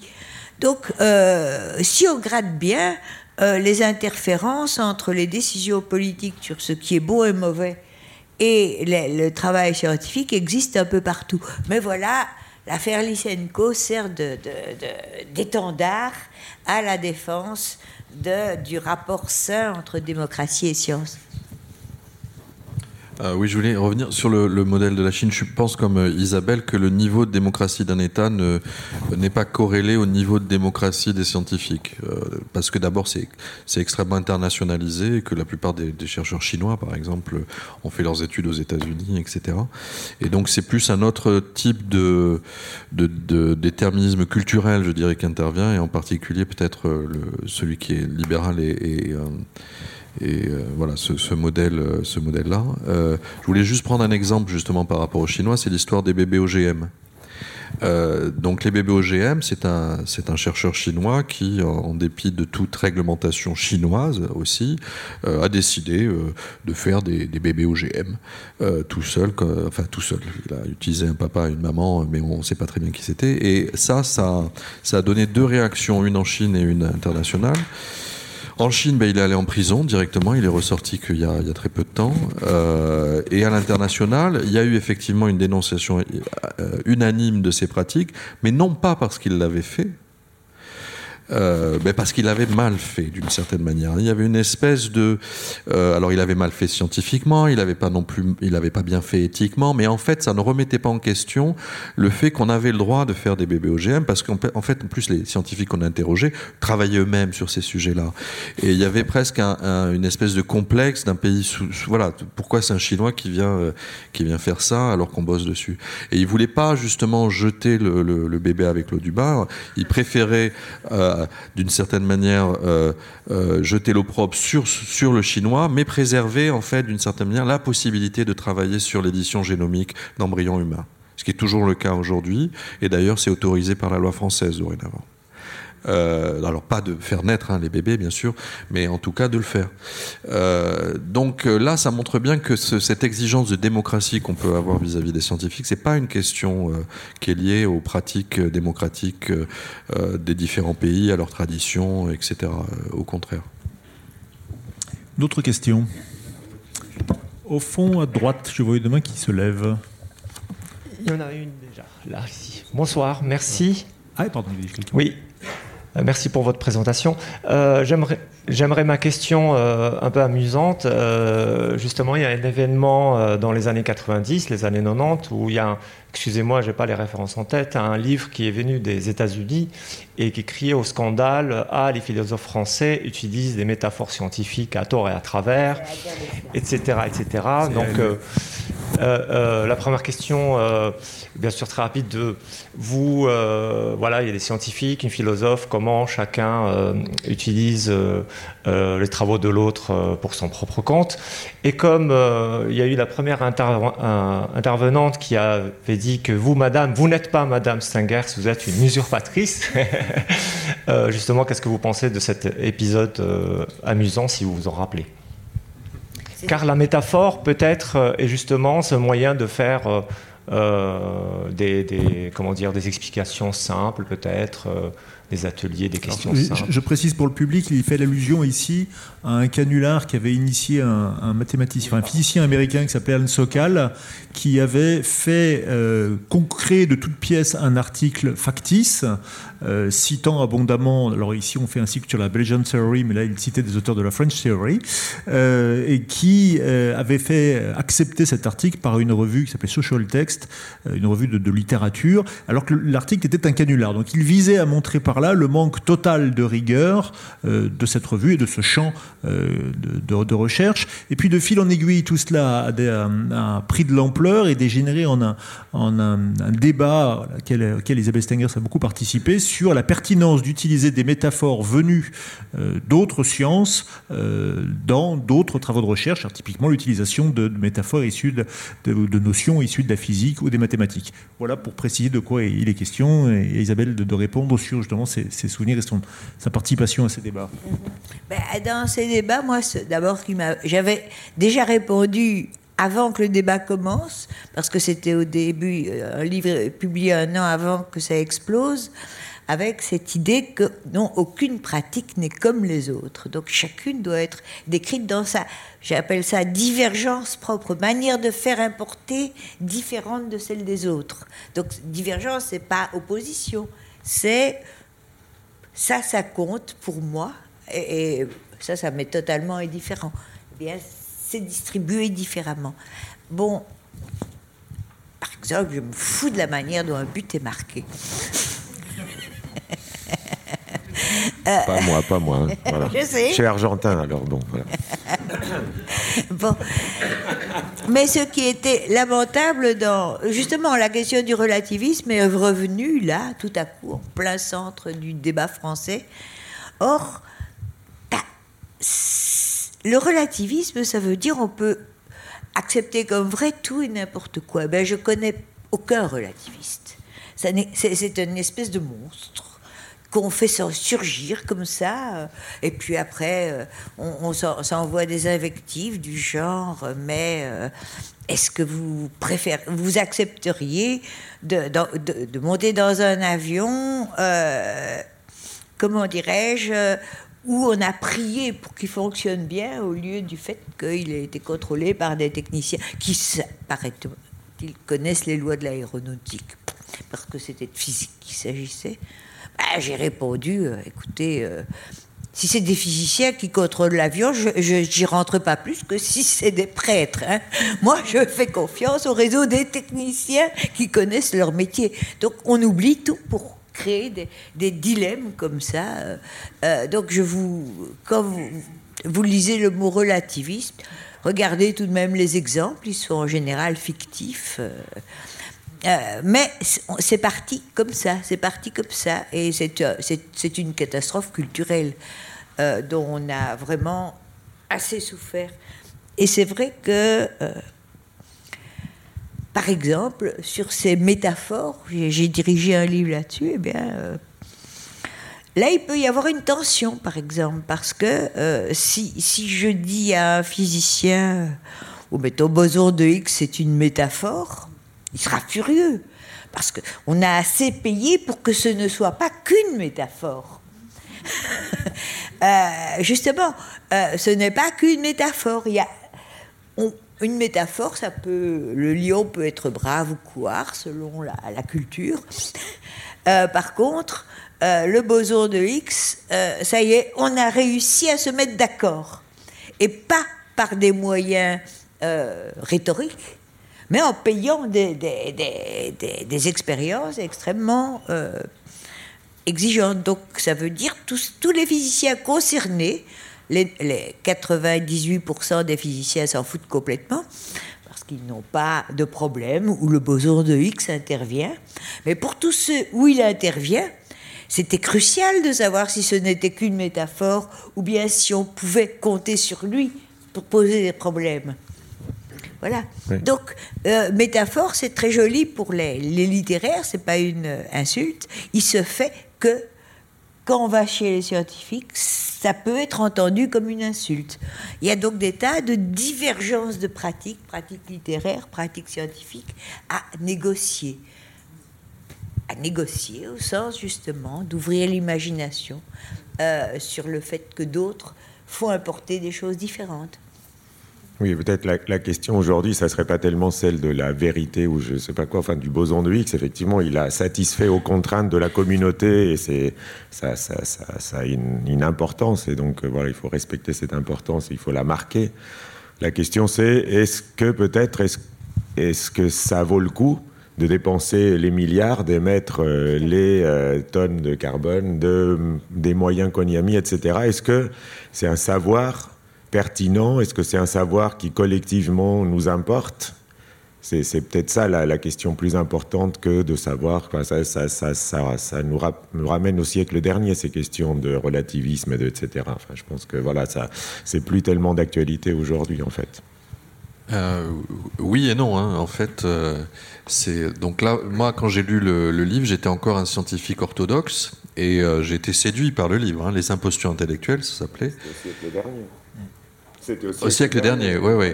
Et, euh, et effectivement, euh, avec le temps, on voit bien que c'est juste des arguments hommes de paille, en fait. On cherche une guerre et on, on, crée un faux ennemi et puis on tape dessus et, et, et voilà. Et donc, effectivement, aujourd'hui, c'est absolument pas euh, pertinent comme, comme débat.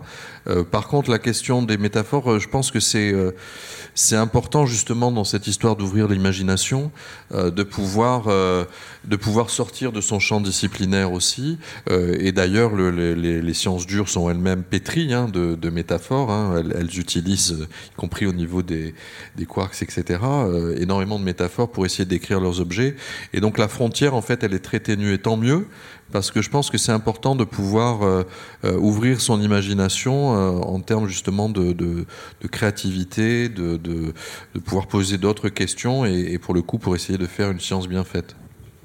J'avais monsieur tout en haut à droite qui voulait poser une question tout à l'heure, oui, voilà, qui est à côté de vous. À dire vrai, je ne suis pas sûr d'être légitime à prendre la parole, puisque je n'ai aucune question à vous poser. J'ai simplement deux petites remarques à faire sur ce que vous avez dit. Éventuellement, le seul bout de légitimité que je pourrais avoir, c'est d'être un scientifique qui œuvre depuis 55 ans et qui a peut-être l'intention de continuer. Alors, la, peut-être la première remarque est au sujet non pas à vous. Je vous demander dans quel champ vous travaillez? Les mathématiques, ça, ça pourrait être n'importe quoi, vous savez. Non, non, non, On verra, on verra. Comme vous voulez. Dans la pratique des mathématiques, c'est-à-dire dans la fabrication des mathématiques, dans la fabrication de théorèmes, propositions, lemmes et autres calculs. La première remarque est au sujet, en fait, s'adresse plus aux organisateurs. Quand je, regarde, quand je vois le, le, titre Les chercheurs face au défi de la démocratie, ça ne peut que me faire penser à une chimère. Pourquoi? On parle de chercheurs, donc on parle d'une certaine universalité. Mais vous savez, si on parle d'universalité, le mot démocratie évoque pour beaucoup de nos cons, cons humains, ça leur évoque surtout des bombes qu'ils reçoivent sur la tête au nom de la démocratie, des blocus qu'on leur impose et où meurent les enfants au nom de la démocratie, et voilà ce qu'évoque le mot démocratie. Si vous voulez avoir vous avez tous les exemples en tête, depuis les Vénézuéliens jusqu'aux Yéménites, jusqu'aux Libyens, jusqu'aux Irakiens, jusqu'aux Syriens, jusqu'aux Libanais, et j'en passe beaucoup.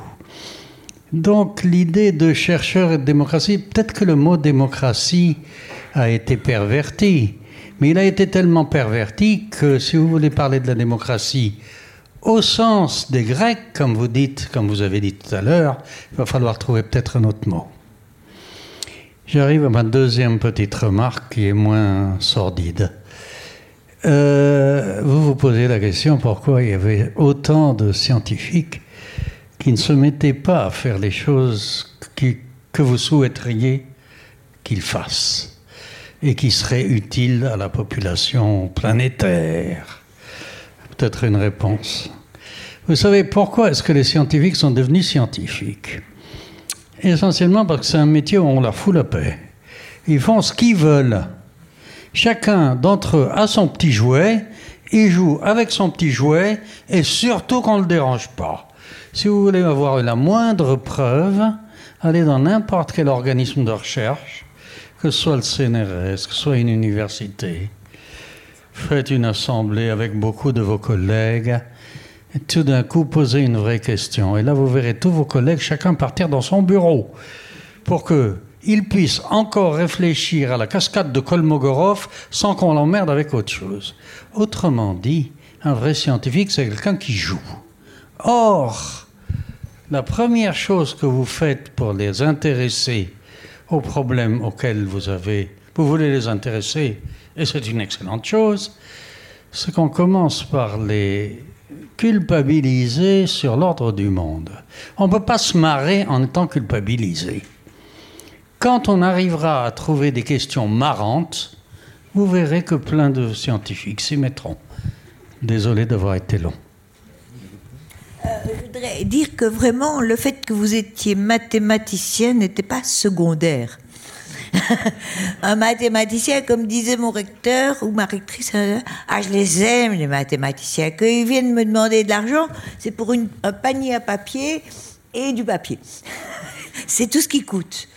Les philosophes, il faut déjà des livres, euh, et parfois des, etc. Bon, eh bien oui, il y a une liberté des mathématiciens, mais demander à quelqu'un qui doit répondre à des projets euh, etc. Et réécrire des rapports pour ces projets et prévoir déjà un nouveau projet euh, et faire preuve d'excellence et fabriquer des breakthroughs, des percées, vous verrez qu'ils ne s'amusent pas tellement. Hein. Mais les mathématiciens, ben, ils ont la liberté du peu d'argent qui coûte. Non, les chimistes théoriciens. Écoutez, je, je, suis du milieu, hein. On ne la fait pas. J'ai discuté, mais infiniment de fois, avec mes collègues théoriciens, physiciens, chimistes ou autres. Hein. ils s'en foutent de l'argent. Je vais vous dire. Un physicien théoricien utilise, ne fait jamais d'expérience, utilise l'expérience que font les autres en regardant leurs articles, sans même les connaître. Donc ils s'en foutent qu'on ferme l'argent, mais on s'en fout. Tant qu'on nous laisse notre petit jouet, tout va En gros, c'est la, la belle vie, quoi. Mais je, je suis pas loin de penser comme vous. Je, je suis pas loin de penser comme vous. Déjà, c'est un peu ce que je disais au départ. Le concept de démocratie, il est extrêmement euh, biaisé. Euh, ben, on a une lecture de ce mot-là et on en parlait d'ailleurs le mot kratos. Enfin voilà, il y a d'autres façons de concevoir le rapport euh, du pouvoir, euh, euh, la, la, chose politique, que s'inscrire dans cette euh, en fait, dans ce, dans ce mot valise un peu d'une certaine manière. En ce qui concerne la libido des, des, des scientifiques, euh, effectivement, c'est euh, le, le jeu, c'est la curiosité. Hein, c'est on prend du plaisir à être curieux, à se poser des questions, etc. Et un peu comme des enfants d'une certaine manière. Mais du coup, on est comme des enfants complètement irresponsables. Et la question ici, c'est pas tellement de continuer à jouer, euh, à prendre du plaisir avec un crayon papier, qu'on soit, qu'on soit théoricien hein, d'ailleurs. Euh, la question, c'est de, de répondre. C'est de répondre aux gens qui vous payent, parce que ça, ça existe quand même, hein, malgré tout, euh, à l'inverse de ce qui peut se passer aux États-Unis ou ailleurs, on est payé. On est payé, on a des emplois à vie pour jouer. Euh, c'est pas du tout le cas ailleurs, et ça sera et ça le sera plus d'ici 2-3 ans. Donc il faut se préparer à, à, devoir répondre. Et la question c'est à qui on répond? Euh, et c'est ça la question politique. Euh, est-ce qu'on est qu'on continue à ne pas vouloir répondre et, et un peu, d'une certaine manière, comme Grothendieck, euh, on restait dans son coin euh, Ou est-ce qu'on décide d'être au monde euh, et, euh, et, de se charger aussi avec les autres un petit peu du poids du monde, euh, du poids de l'avenir en particulier, et dans ce contexte-là, de se dire ben oui j'ai envie de répondre ici à, tel, à tel désir, là à telle question, là à telle angoisse, et, et ça peut être aussi un plaisir. C'est pas nécessairement un fardeau. Euh, effectivement, on a été entraîné à vivre hors du monde et donc le plaisir, on l'a eu dans ces petits jeux solitaires, je dirais. Euh, mais euh, mais c'est pas c'est pas immuable. En tout cas, c'est pas essentiel dans dans la chose scientifique. Oui, peut-être juste pour élargir. Il faut peut-être élargir à l'ensemble de, de, la recherche et se dire effectivement aujourd'hui on, a donc c'est une décision politique en fait hein, de, dire qui on va financer, quel type de poste on va ouvrir et pourquoi est-ce qu'on va ouvrir plus de postes en physique théorique ou en maths qu'en sociologie ou en histoire ou en euh, autre chose. En fait, et donc cette, autonomie euh, de laquelle euh, je partage, enfin moi aussi j'ai fait joujou, etc. Et j'ai rencontré plein de gens qui, qui faisaient joujou euh, dans ces plaisirs plus ou moins solitaires. Mais il y a un moment... Enfin voilà il faut quand même le, le disons le, remettre un peu en contexte on, grandit on se dit voilà ben, cet argent qui arrive il, vient de quoi il a été euh, mis pourquoi et, et, et remettre aussi en histoire pourquoi est-ce que les, états modernes ont décidé de financer euh, de manière un peu absurde comme ça a priori des gens pour faire juste joujou avec des trucs théoriques. C'est aussi parce que en fait ces, ces sciences là dès le départ en fait qu'on le veuille ou pas et ça, ça revient avec ces histoires de la connaissance qui n'est pas neutre disons les maths la physique théorique et la physique en général, c'est ce que j'appelle un peu des sciences machiniques. Et si vous regardez dès le départ, en fait, c'est des savoirs qui sont essentiellement pertinents, globalement parlant, je parle de, disons, dans des mondes artificiels à simplifier dans le laboratoire. Et donc, pour les physiciens théoriciens, il faut le CERN quand même. Donc, si eux, ils coûtent pas cher, il faut quand même le CERN. Et ça, c'est pas pareil. Leur savoir est totalement impertinent et inintéressant s'ils n'ont pas les machines qui vont avec. Et les machines qui vont avec, ça veut dire aussi la technologie et cette boucle de rétroaction positive qui a changé l'histoire du monde, qui est cette boucle de rétroaction entre les savoirs technologiques et les machines et la révolution industrielle et le savoir théorique des physiciens, des chimistes, des matheux, qui permettent en fait d'alimenter cette boucle-là où, avec ces savoirs théoriques, vous faites des meilleures technologies, avec les technologies, vous faites avancer le savoir théorique et vous bouclez comme ça, et c'est ça qui nous a emmenés dans le mur aujourd'hui en fait. Et donc ces petits savoirs solitaires, ça aussi un savoir qui n'est pas aussi innocent que ça, euh, globalement parlant, je dis. Et donc ça, c'est aussi une, question qu'il faut avoir en tête avec les sciences, euh, enfin l'histoire des sciences et la, la, des sciences nous, nous apprend. Donc voilà, c'est pour remettre en contexte ce, plaisir qu'on peut avoir euh, et que je conteste pas et que j'ai aussi en fait. Nous allons reprendre d'autres interventions. Monsieur, deux, deux demandes. Trois même. Alors, allez, on va prendre les trois à la suite et puis on va reprendre. Allez-y, madame. C'est bon Ok. Merci beaucoup, merci à tous euh, pour vos interventions. C'était vraiment très très intéressant, c'est très clair, d'autant plus que moi je viens pas du tout du milieu euh, scientifique, mais plutôt du milieu juridique. Et donc justement à ce niveau-là, j'avais une question parce que j'ai trouvé très intéressant quand vous avez soulevé l'idée de d'avoir une partie des fonds de recherche qui soit allouée à, enfin qui soit déterminée par un débat euh, démocratique. Et donc je me demandais si vous, en tant que, que citoyen, est-ce que vous vous posez la question aussi sur euh, la manière dont les institutions de l'État pourraient être réformées? Et donc je pense par exemple à David Van Rebroek qui parle de démocratie tirée au sort, enfin d'assemblée euh, législative tirée au sort par exemple. Est-ce que euh, la manière dont vous fonctionnez dans vos disciplines peut aussi nourrir une discussion plus large sur euh, le fonctionnement de l'État ou est-ce que c'est des questions qui sont peut-être un petit peu trop à part? Le tirage au sort, est, enfin, j'ai parlé dans l'association Sciences Citoyennes de l'idée de convention de citoyens et l'essentiel, c'est justement le tirage au sort des citoyens, un peu comme les, jurys d'assises sont tirés au sort. Euh, pourquoi? Parce qu'il faut que les gens soient là euh, parce qu'ils acceptent de, se mettre au, boulot, parce que c'est du boulot, mais sans. Ils savent qu'ils n'y sont pas pour un mérite particulier. Donc ça crée, c'est un opérateur d'égalité au sens où euh, ils peuvent pas dire je, suis digne d'avoir été choisi. Non, personne ne t'a choisi. Tu t'es présenté volontaire, mais c'est le hasard qui t'a déterminé. Donc il y a quelque chose de très intéressant dans le tirage au sort. Et, par rapport à notre méritocratie généralisée. J'ai eu, je me souviens, j'étais jeune, j'ai entendu à, euh, mon transistor de ma chambre une petite nouvelle sur France Inter qui venait de remonter au Radio National. Un maire suscite l'étonnement parce qu'à la recherche d'une technicienne de surface et face à quelques candidats équivalents pour lui, il a tiré au sort au lieu d'inventer un mérite quelconque qui lui permette de, de, de, de délire au mérite.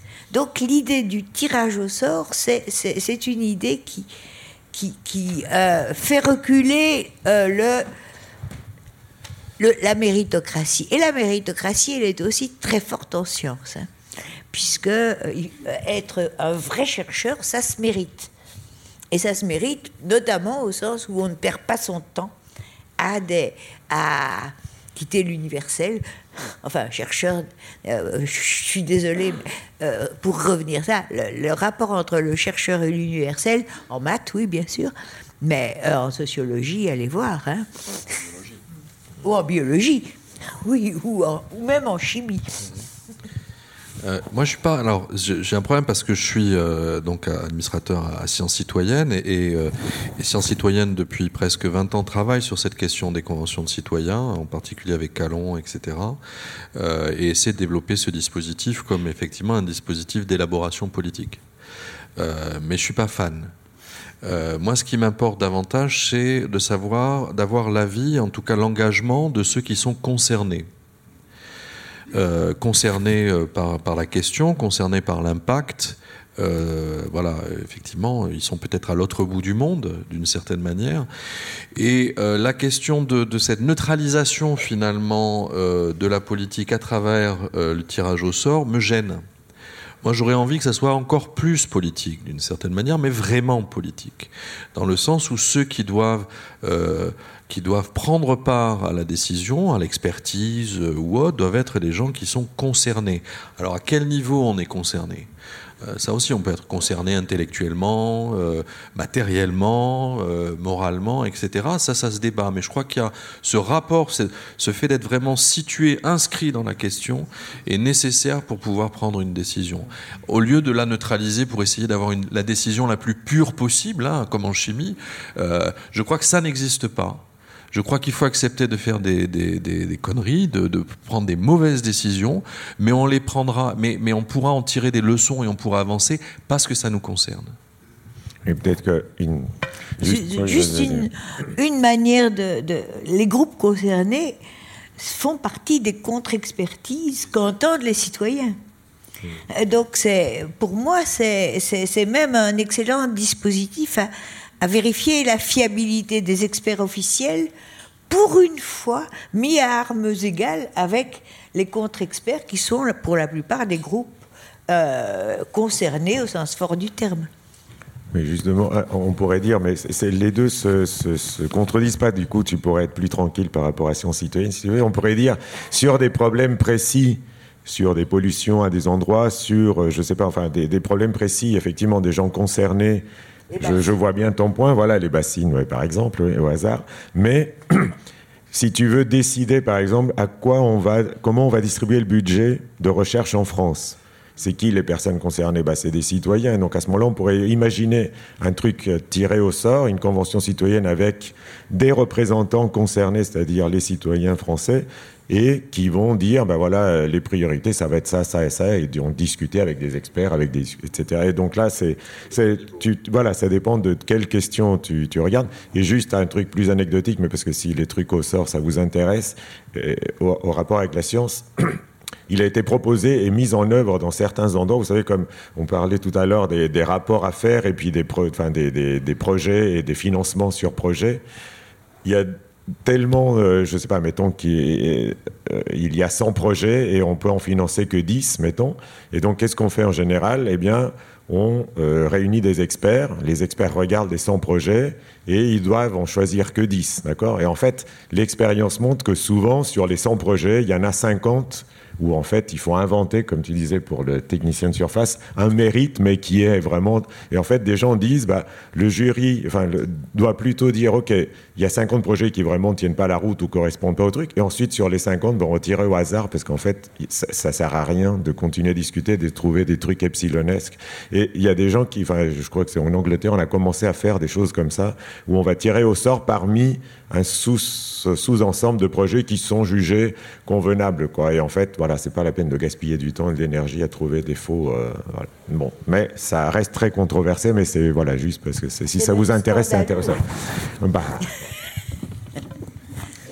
Monsieur au milieu avec des lunettes, là, vous aviez demandé la parole. Oui, bonsoir. il, y a, un domaine que vous n'avez pas tellement parlé, c'est au niveau, du, je suis même, c'est au niveau du numérique qui est quand même très important euh, actuellement. Et par exemple l'intelligence artificielle. Euh, moi, je suis quand même inquiet euh, sur de ce qu'on parce que quand on fait de l'intelligence artificielle, qu'on fasse de avec de l'algorithme ou des l'apprentissage profond et tout ça, il y a des choix qui, sont faits, donc euh, c'est pas neutre évidemment. Et oh, bah, euh, le public n'est pas tellement consulté, rien du tout. Donc bon, et puis ça fait par exemple la surveillance, on peut faire des tas de choses avec ça et c'est quand même, ça me semble inquiétant. Quoi. Alors je voulais savoir qu'est-ce que vous en pensez, puis si vous avez des solutions pour essayer de. Oui, alors. voilà. Jensen vient de publier un livre sur ces questions. non, pas vraiment sur ces questions. Enfin, oui, disons. Un petit peu sur l'intelligence artificielle, mais. Euh, alors. Un, premier point, c'est que. Vous savez, à l'INRAE, donc l'INRAE, c'est l'Institut de, enfin, de l'agronomie, pour aller vite. Hein, ok, donc euh, les plantes, l'alimentation, etc., et l'agronomie il y a depuis euh, très longtemps un département sciences sociales, donc vous avez des sociologues, des économistes, etc., qui réfléchissent à la manière dont bah, l'alimentation et l'agriculture doivent créer une interface avec la société, évidemment. Enfin, c'est des sujets sur lesquels euh, il semble évident que voilà, ça a des impacts sociaux hein, essentiels. L'équivalent de l'INRAE pour le numérique, c'est l'INRIA, donc, euh, qui existe depuis très longtemps aussi. Il y avait strictement zéro expertise interne sur quels sont les effets du numérique sur la société. D'accord? En gros, l'INRIA, ce qu'elle veut, c'est créer euh, les startups qui vont euh, faire euh, les meilleurs trucs en IA, etc., etc.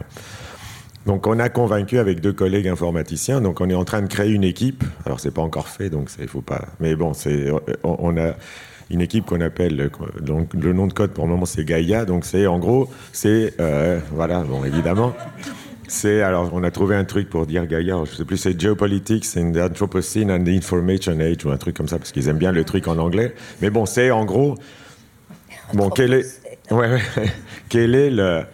Disons, quel est l'impact de, de, de l'IA, mais de numérique en général, dans la, société, il faut que l'INRIA développe en interne une expertise sur, ces thèmes, sur, sur, cet impact-là. Et voilà, il y a déjà des équipes qui travaillent, par exemple, sur euh, les, euh, la, comment s'appelle, ah, la, les, vous savez, euh, le truc sur le Covid là enfin, il s'appelle Privatix, une équipe donc, qui travaille sur les algorithmes d'identification et des choses comme ça.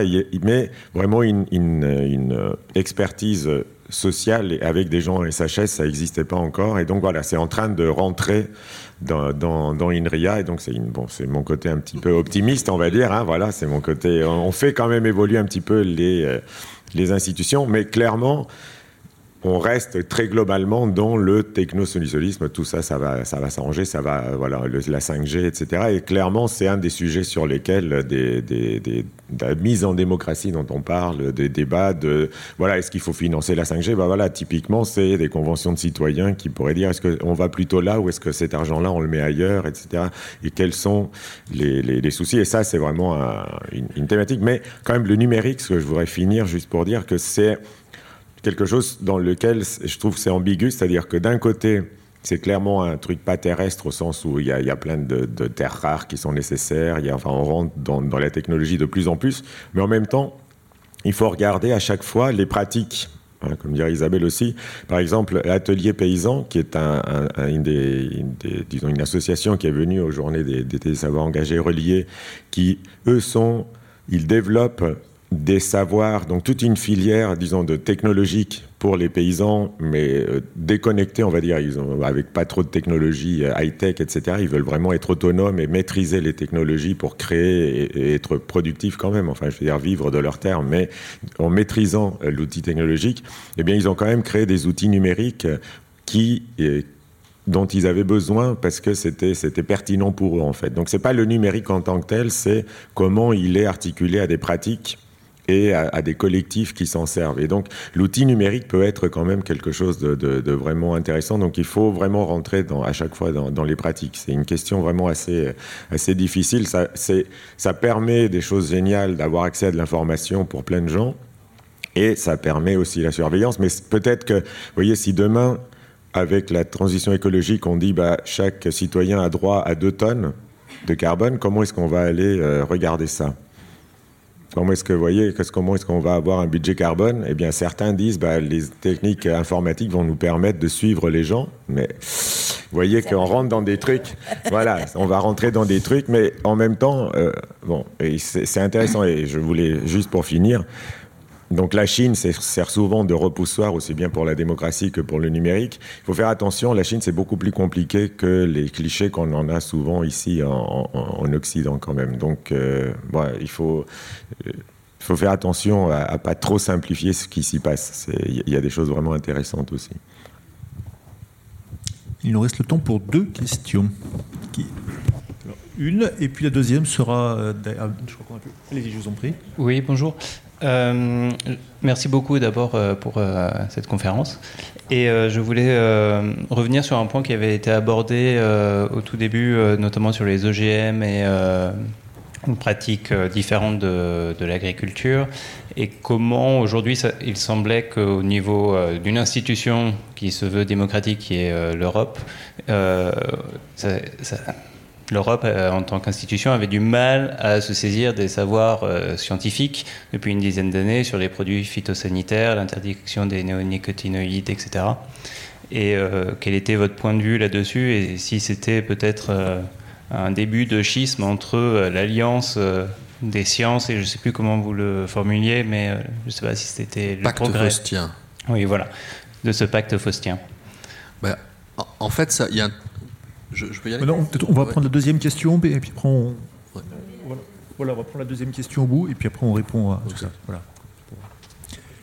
Je laisse le temps de fourbir tes arguments sur l'Europe. C'est moi. Bon, ben, euh, ouais, bonsoir. Euh, je suis mathématicien aussi. Euh, en vous écoutant, ah mais c'est toi qui as parlé de Grothendieck. Hein. En fait, je me demandais, euh, c'est bien qu'il y ait une question sur le numérique d'ailleurs, parce que je me demandais comment est-ce que des gens comme Pascal ou Galilée euh, réagiraient si vous avez écouté. Alors, je vais, euh, je pense pas qu'ils faisaient de la science participative qu'ils étaient sur des savoirs reliés, engagés, ou, etc. Et alors, je, partage beaucoup de ce qui a été dit. En particulier par Jérôme, je partage tout à fait l'idée qu'il y a un danger dans le pacte faustien. Là, il y a une sorte d'infantilisation de la science ou des scientifiques en les éloignant de toutes les questions éthiques. Et, là-dessus, je pense qu'on se rejoindrait beaucoup. Mais j'ai une question très pratique. Est-ce qu'on peut vraiment faire de la science en abandonnant complètement l'idée de progrès ou l'idée de faire avancer la science, là, que Isabelle Stenger a, beaucoup, enfin, semblé euh, critiquer beaucoup? Très bien.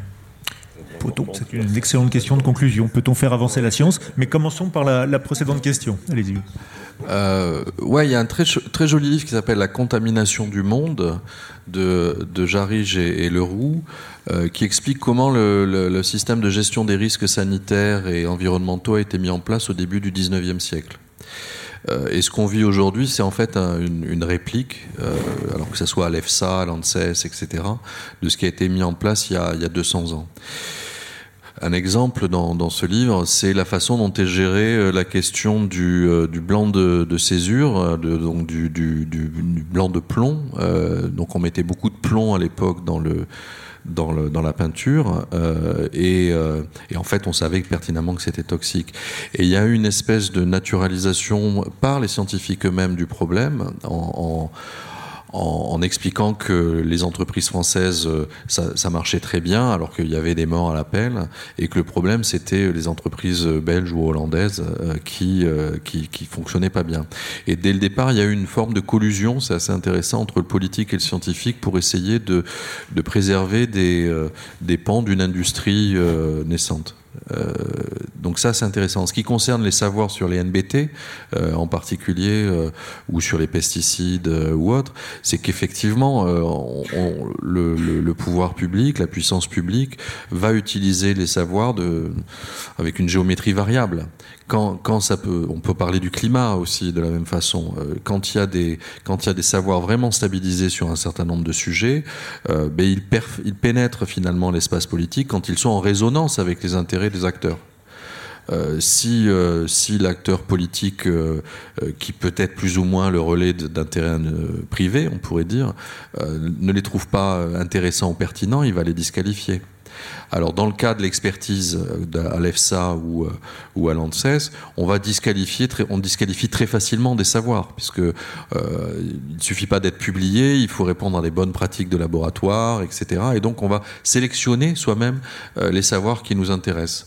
Et donc, par exemple, dans la euh, dans la monographie de, l'EFSA sur le nitrite, euh, eh ben on va la question de savoir est-ce que le nitrite est génotoxique, il y a plein de papiers qui, le disent, eh ben on va disqualifier tous ces papiers. Et à la fin, on va dire ben, il n'y a pas de papier qui prouve que le nitrite est génotoxique, donc il l'est pas. Et ça marche comme ça aujourd'hui. Et le rapport de l'ANSES s'appuie aussi sur, cette méthodologie-là d'invisibilisation finalement des faits scientifiques. Donc ça montre bien que le, fait scientifique, euh, lorsqu'il pénètre l'espace public, il est de toute manière politisé. Euh, il n'existe pas en tant que fait il est tout de suite chargé de valeur, euh, de voilà et d'intérêt et, de ce qu'on veut. Et donc ça, ça met juste en évidence que quelque chose comme de la science euh, ou des savoirs qui seraient purs et qui s'imposeraient d'eux-mêmes euh, au champ politique, ça n'existe pas. Alors dernière question. non, non, on a dit qu'on avait conclu la liste des questions. Donc est-ce qu'on peut faire des sciences sans croire à l'idée de je veux bien faire un tout petit peu, je laisse conclure euh, généralement comme ça. Ce que je dirais, je pense que c'est une question oui, effectivement essentielle, mais il y, a des questions de libido scienti, c'est qu'est-ce qui nous excite en tant que scientifique. Et donc faire avancer la science, c'est trop, il faut rentrer dans les détails, je pense, effectivement. Et juste pour donner ma, mon intuition là-dessus, c'est que ce qui nous arrive avec la mutation écologique, à mon avis, est, vraiment profond et que ça sera pas juste de, on va changer quelques un peu de financement, on va le passer d'ici à là et puis c'est tout. Je pense qu'on est devant quelque chose qui est justement, vous citiez Galilée, de la même, enfin aussi important que ce qui s'est passé quand on est passé d'Aristote à, Galilée. En gros, les savoirs d'Aristote étaient vraiment, enfin je simplifie énormément, je suis désolé. Euh, branché sur le biologique, inspiré par le biologique. Et en gros, Galilée arrive et disqualifie ça au nom d'un savoir qui va être branché sur les machines pour aller vite. Hein. L'idéal, les maths, et qui, va, qui va avoir besoin d'un monde transformé par les machines pour le rendre pertinent pour les maths. Hein. Même le plan incliné, hein, qu'Isabelle a bien décrit aussi, c'est vraiment un prototype de laboratoire où on va idéaliser le monde pour que les mathématiques deviennent pertinentes.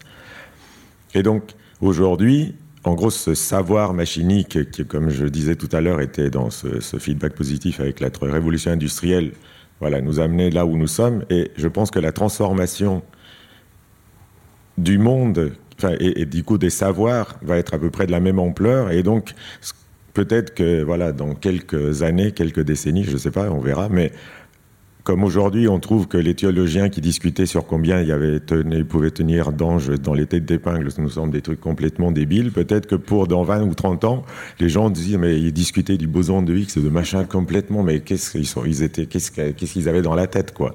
Et, et peut-être qu'on est dans des bascules comme ça, et à ce moment-là, vous voyez, c'est pas qu'on renonce à la curiosité ou à, à faire avancer, mais notre curiosité, notre libido scienti va aller ailleurs, et, parce que c'est ça qui va nous sembler essentiel pour euh, euh, bah, peut-être notre survie, simplement. Et, donc, euh, on va continuer à faire avancer les savoirs, enfin ça c'est mon côté optimiste, mais ça sera d'autres savoirs parce que, voilà, on aura changé de monde, en fait. Voilà, bon. On reviendra à la biologie, si tu veux, voilà, je crois que effectivement, enfin, le progrès nous a tellement saturé l'imagination que, c'est difficile de, faire la diète. Moi, je tends à penser que quand les groupes d'autosupport des drogues sont entrés sur scène, c'était un progrès, mais au sens très particulier de, euh, de, de nouveaux degrés de liberté dans la scène politique et dans les savoirs produits et dans les rapports entre humains euh, et, produits, entre humains tout court. Bon, donc il y a des progrès locaux, etc. Mais l'idée de progrès en général, je crois que c'est très lié aux sciences machiniques dont tu parlais. C'est-à-dire à la puissance des machines, à l'intégration des machines, à la possibilité de poser vraiment des questions qu'on on pouvait seulement imaginer avant. Mais reprenez la biologie, c'est une science de plus en plus intéressante mais elle ne correspond pas aux idées du progrès qu'on se fait usuellement. C'est-à-dire, par exemple, le progrès, c'était Jacques Monod. Et François Foucault, il y avait eu l'Institut de la bactérie, il y aurait l'Institut de la souris, etc., etc. Et euh, on, était en train... Or, maintenant que la biologie s'est on peut dire, à tous les niveaux, des rapports entre tissus, des rapports entre vivants, etc., ça devient de plus en plus riche, de plus en plus compliqué, de plus en plus intrigant. Est-ce que, est-ce que devenir plus intrigant, c'est un progrès? Oui, en un certain sens, mais c'est pas le genre de progrès auquel on pensait, c'est-à-dire se dire non, une pipe, c'est tellement plus compliqué que ça. Comment on a pu penser que c'était simple? Eh bien, ça, je dirais que c'est un progrès de sortir d'un simplisme et de découvrir que c'est plus compliqué et plus intéressant qu'on ne pensait.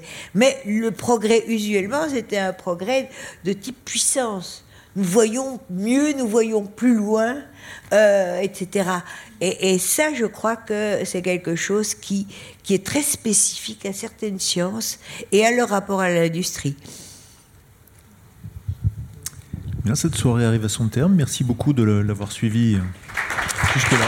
Merci à Isabelle Stengers, Pablo Jensen et, Jérôme Santolini. Et je rappelle que Isabelle Stengers et Pablo Jensen dédicaceront leur livre à la librairie dont Geneviève va vous indiquer Maintenant, à la librairie du Centre Pompidou, euh, qui organise une, euh, une vente signature. Alors, il y a assez peu d'ouvrages, je crois. Et un titre pour Isabelle et un titre pour euh, Pablo.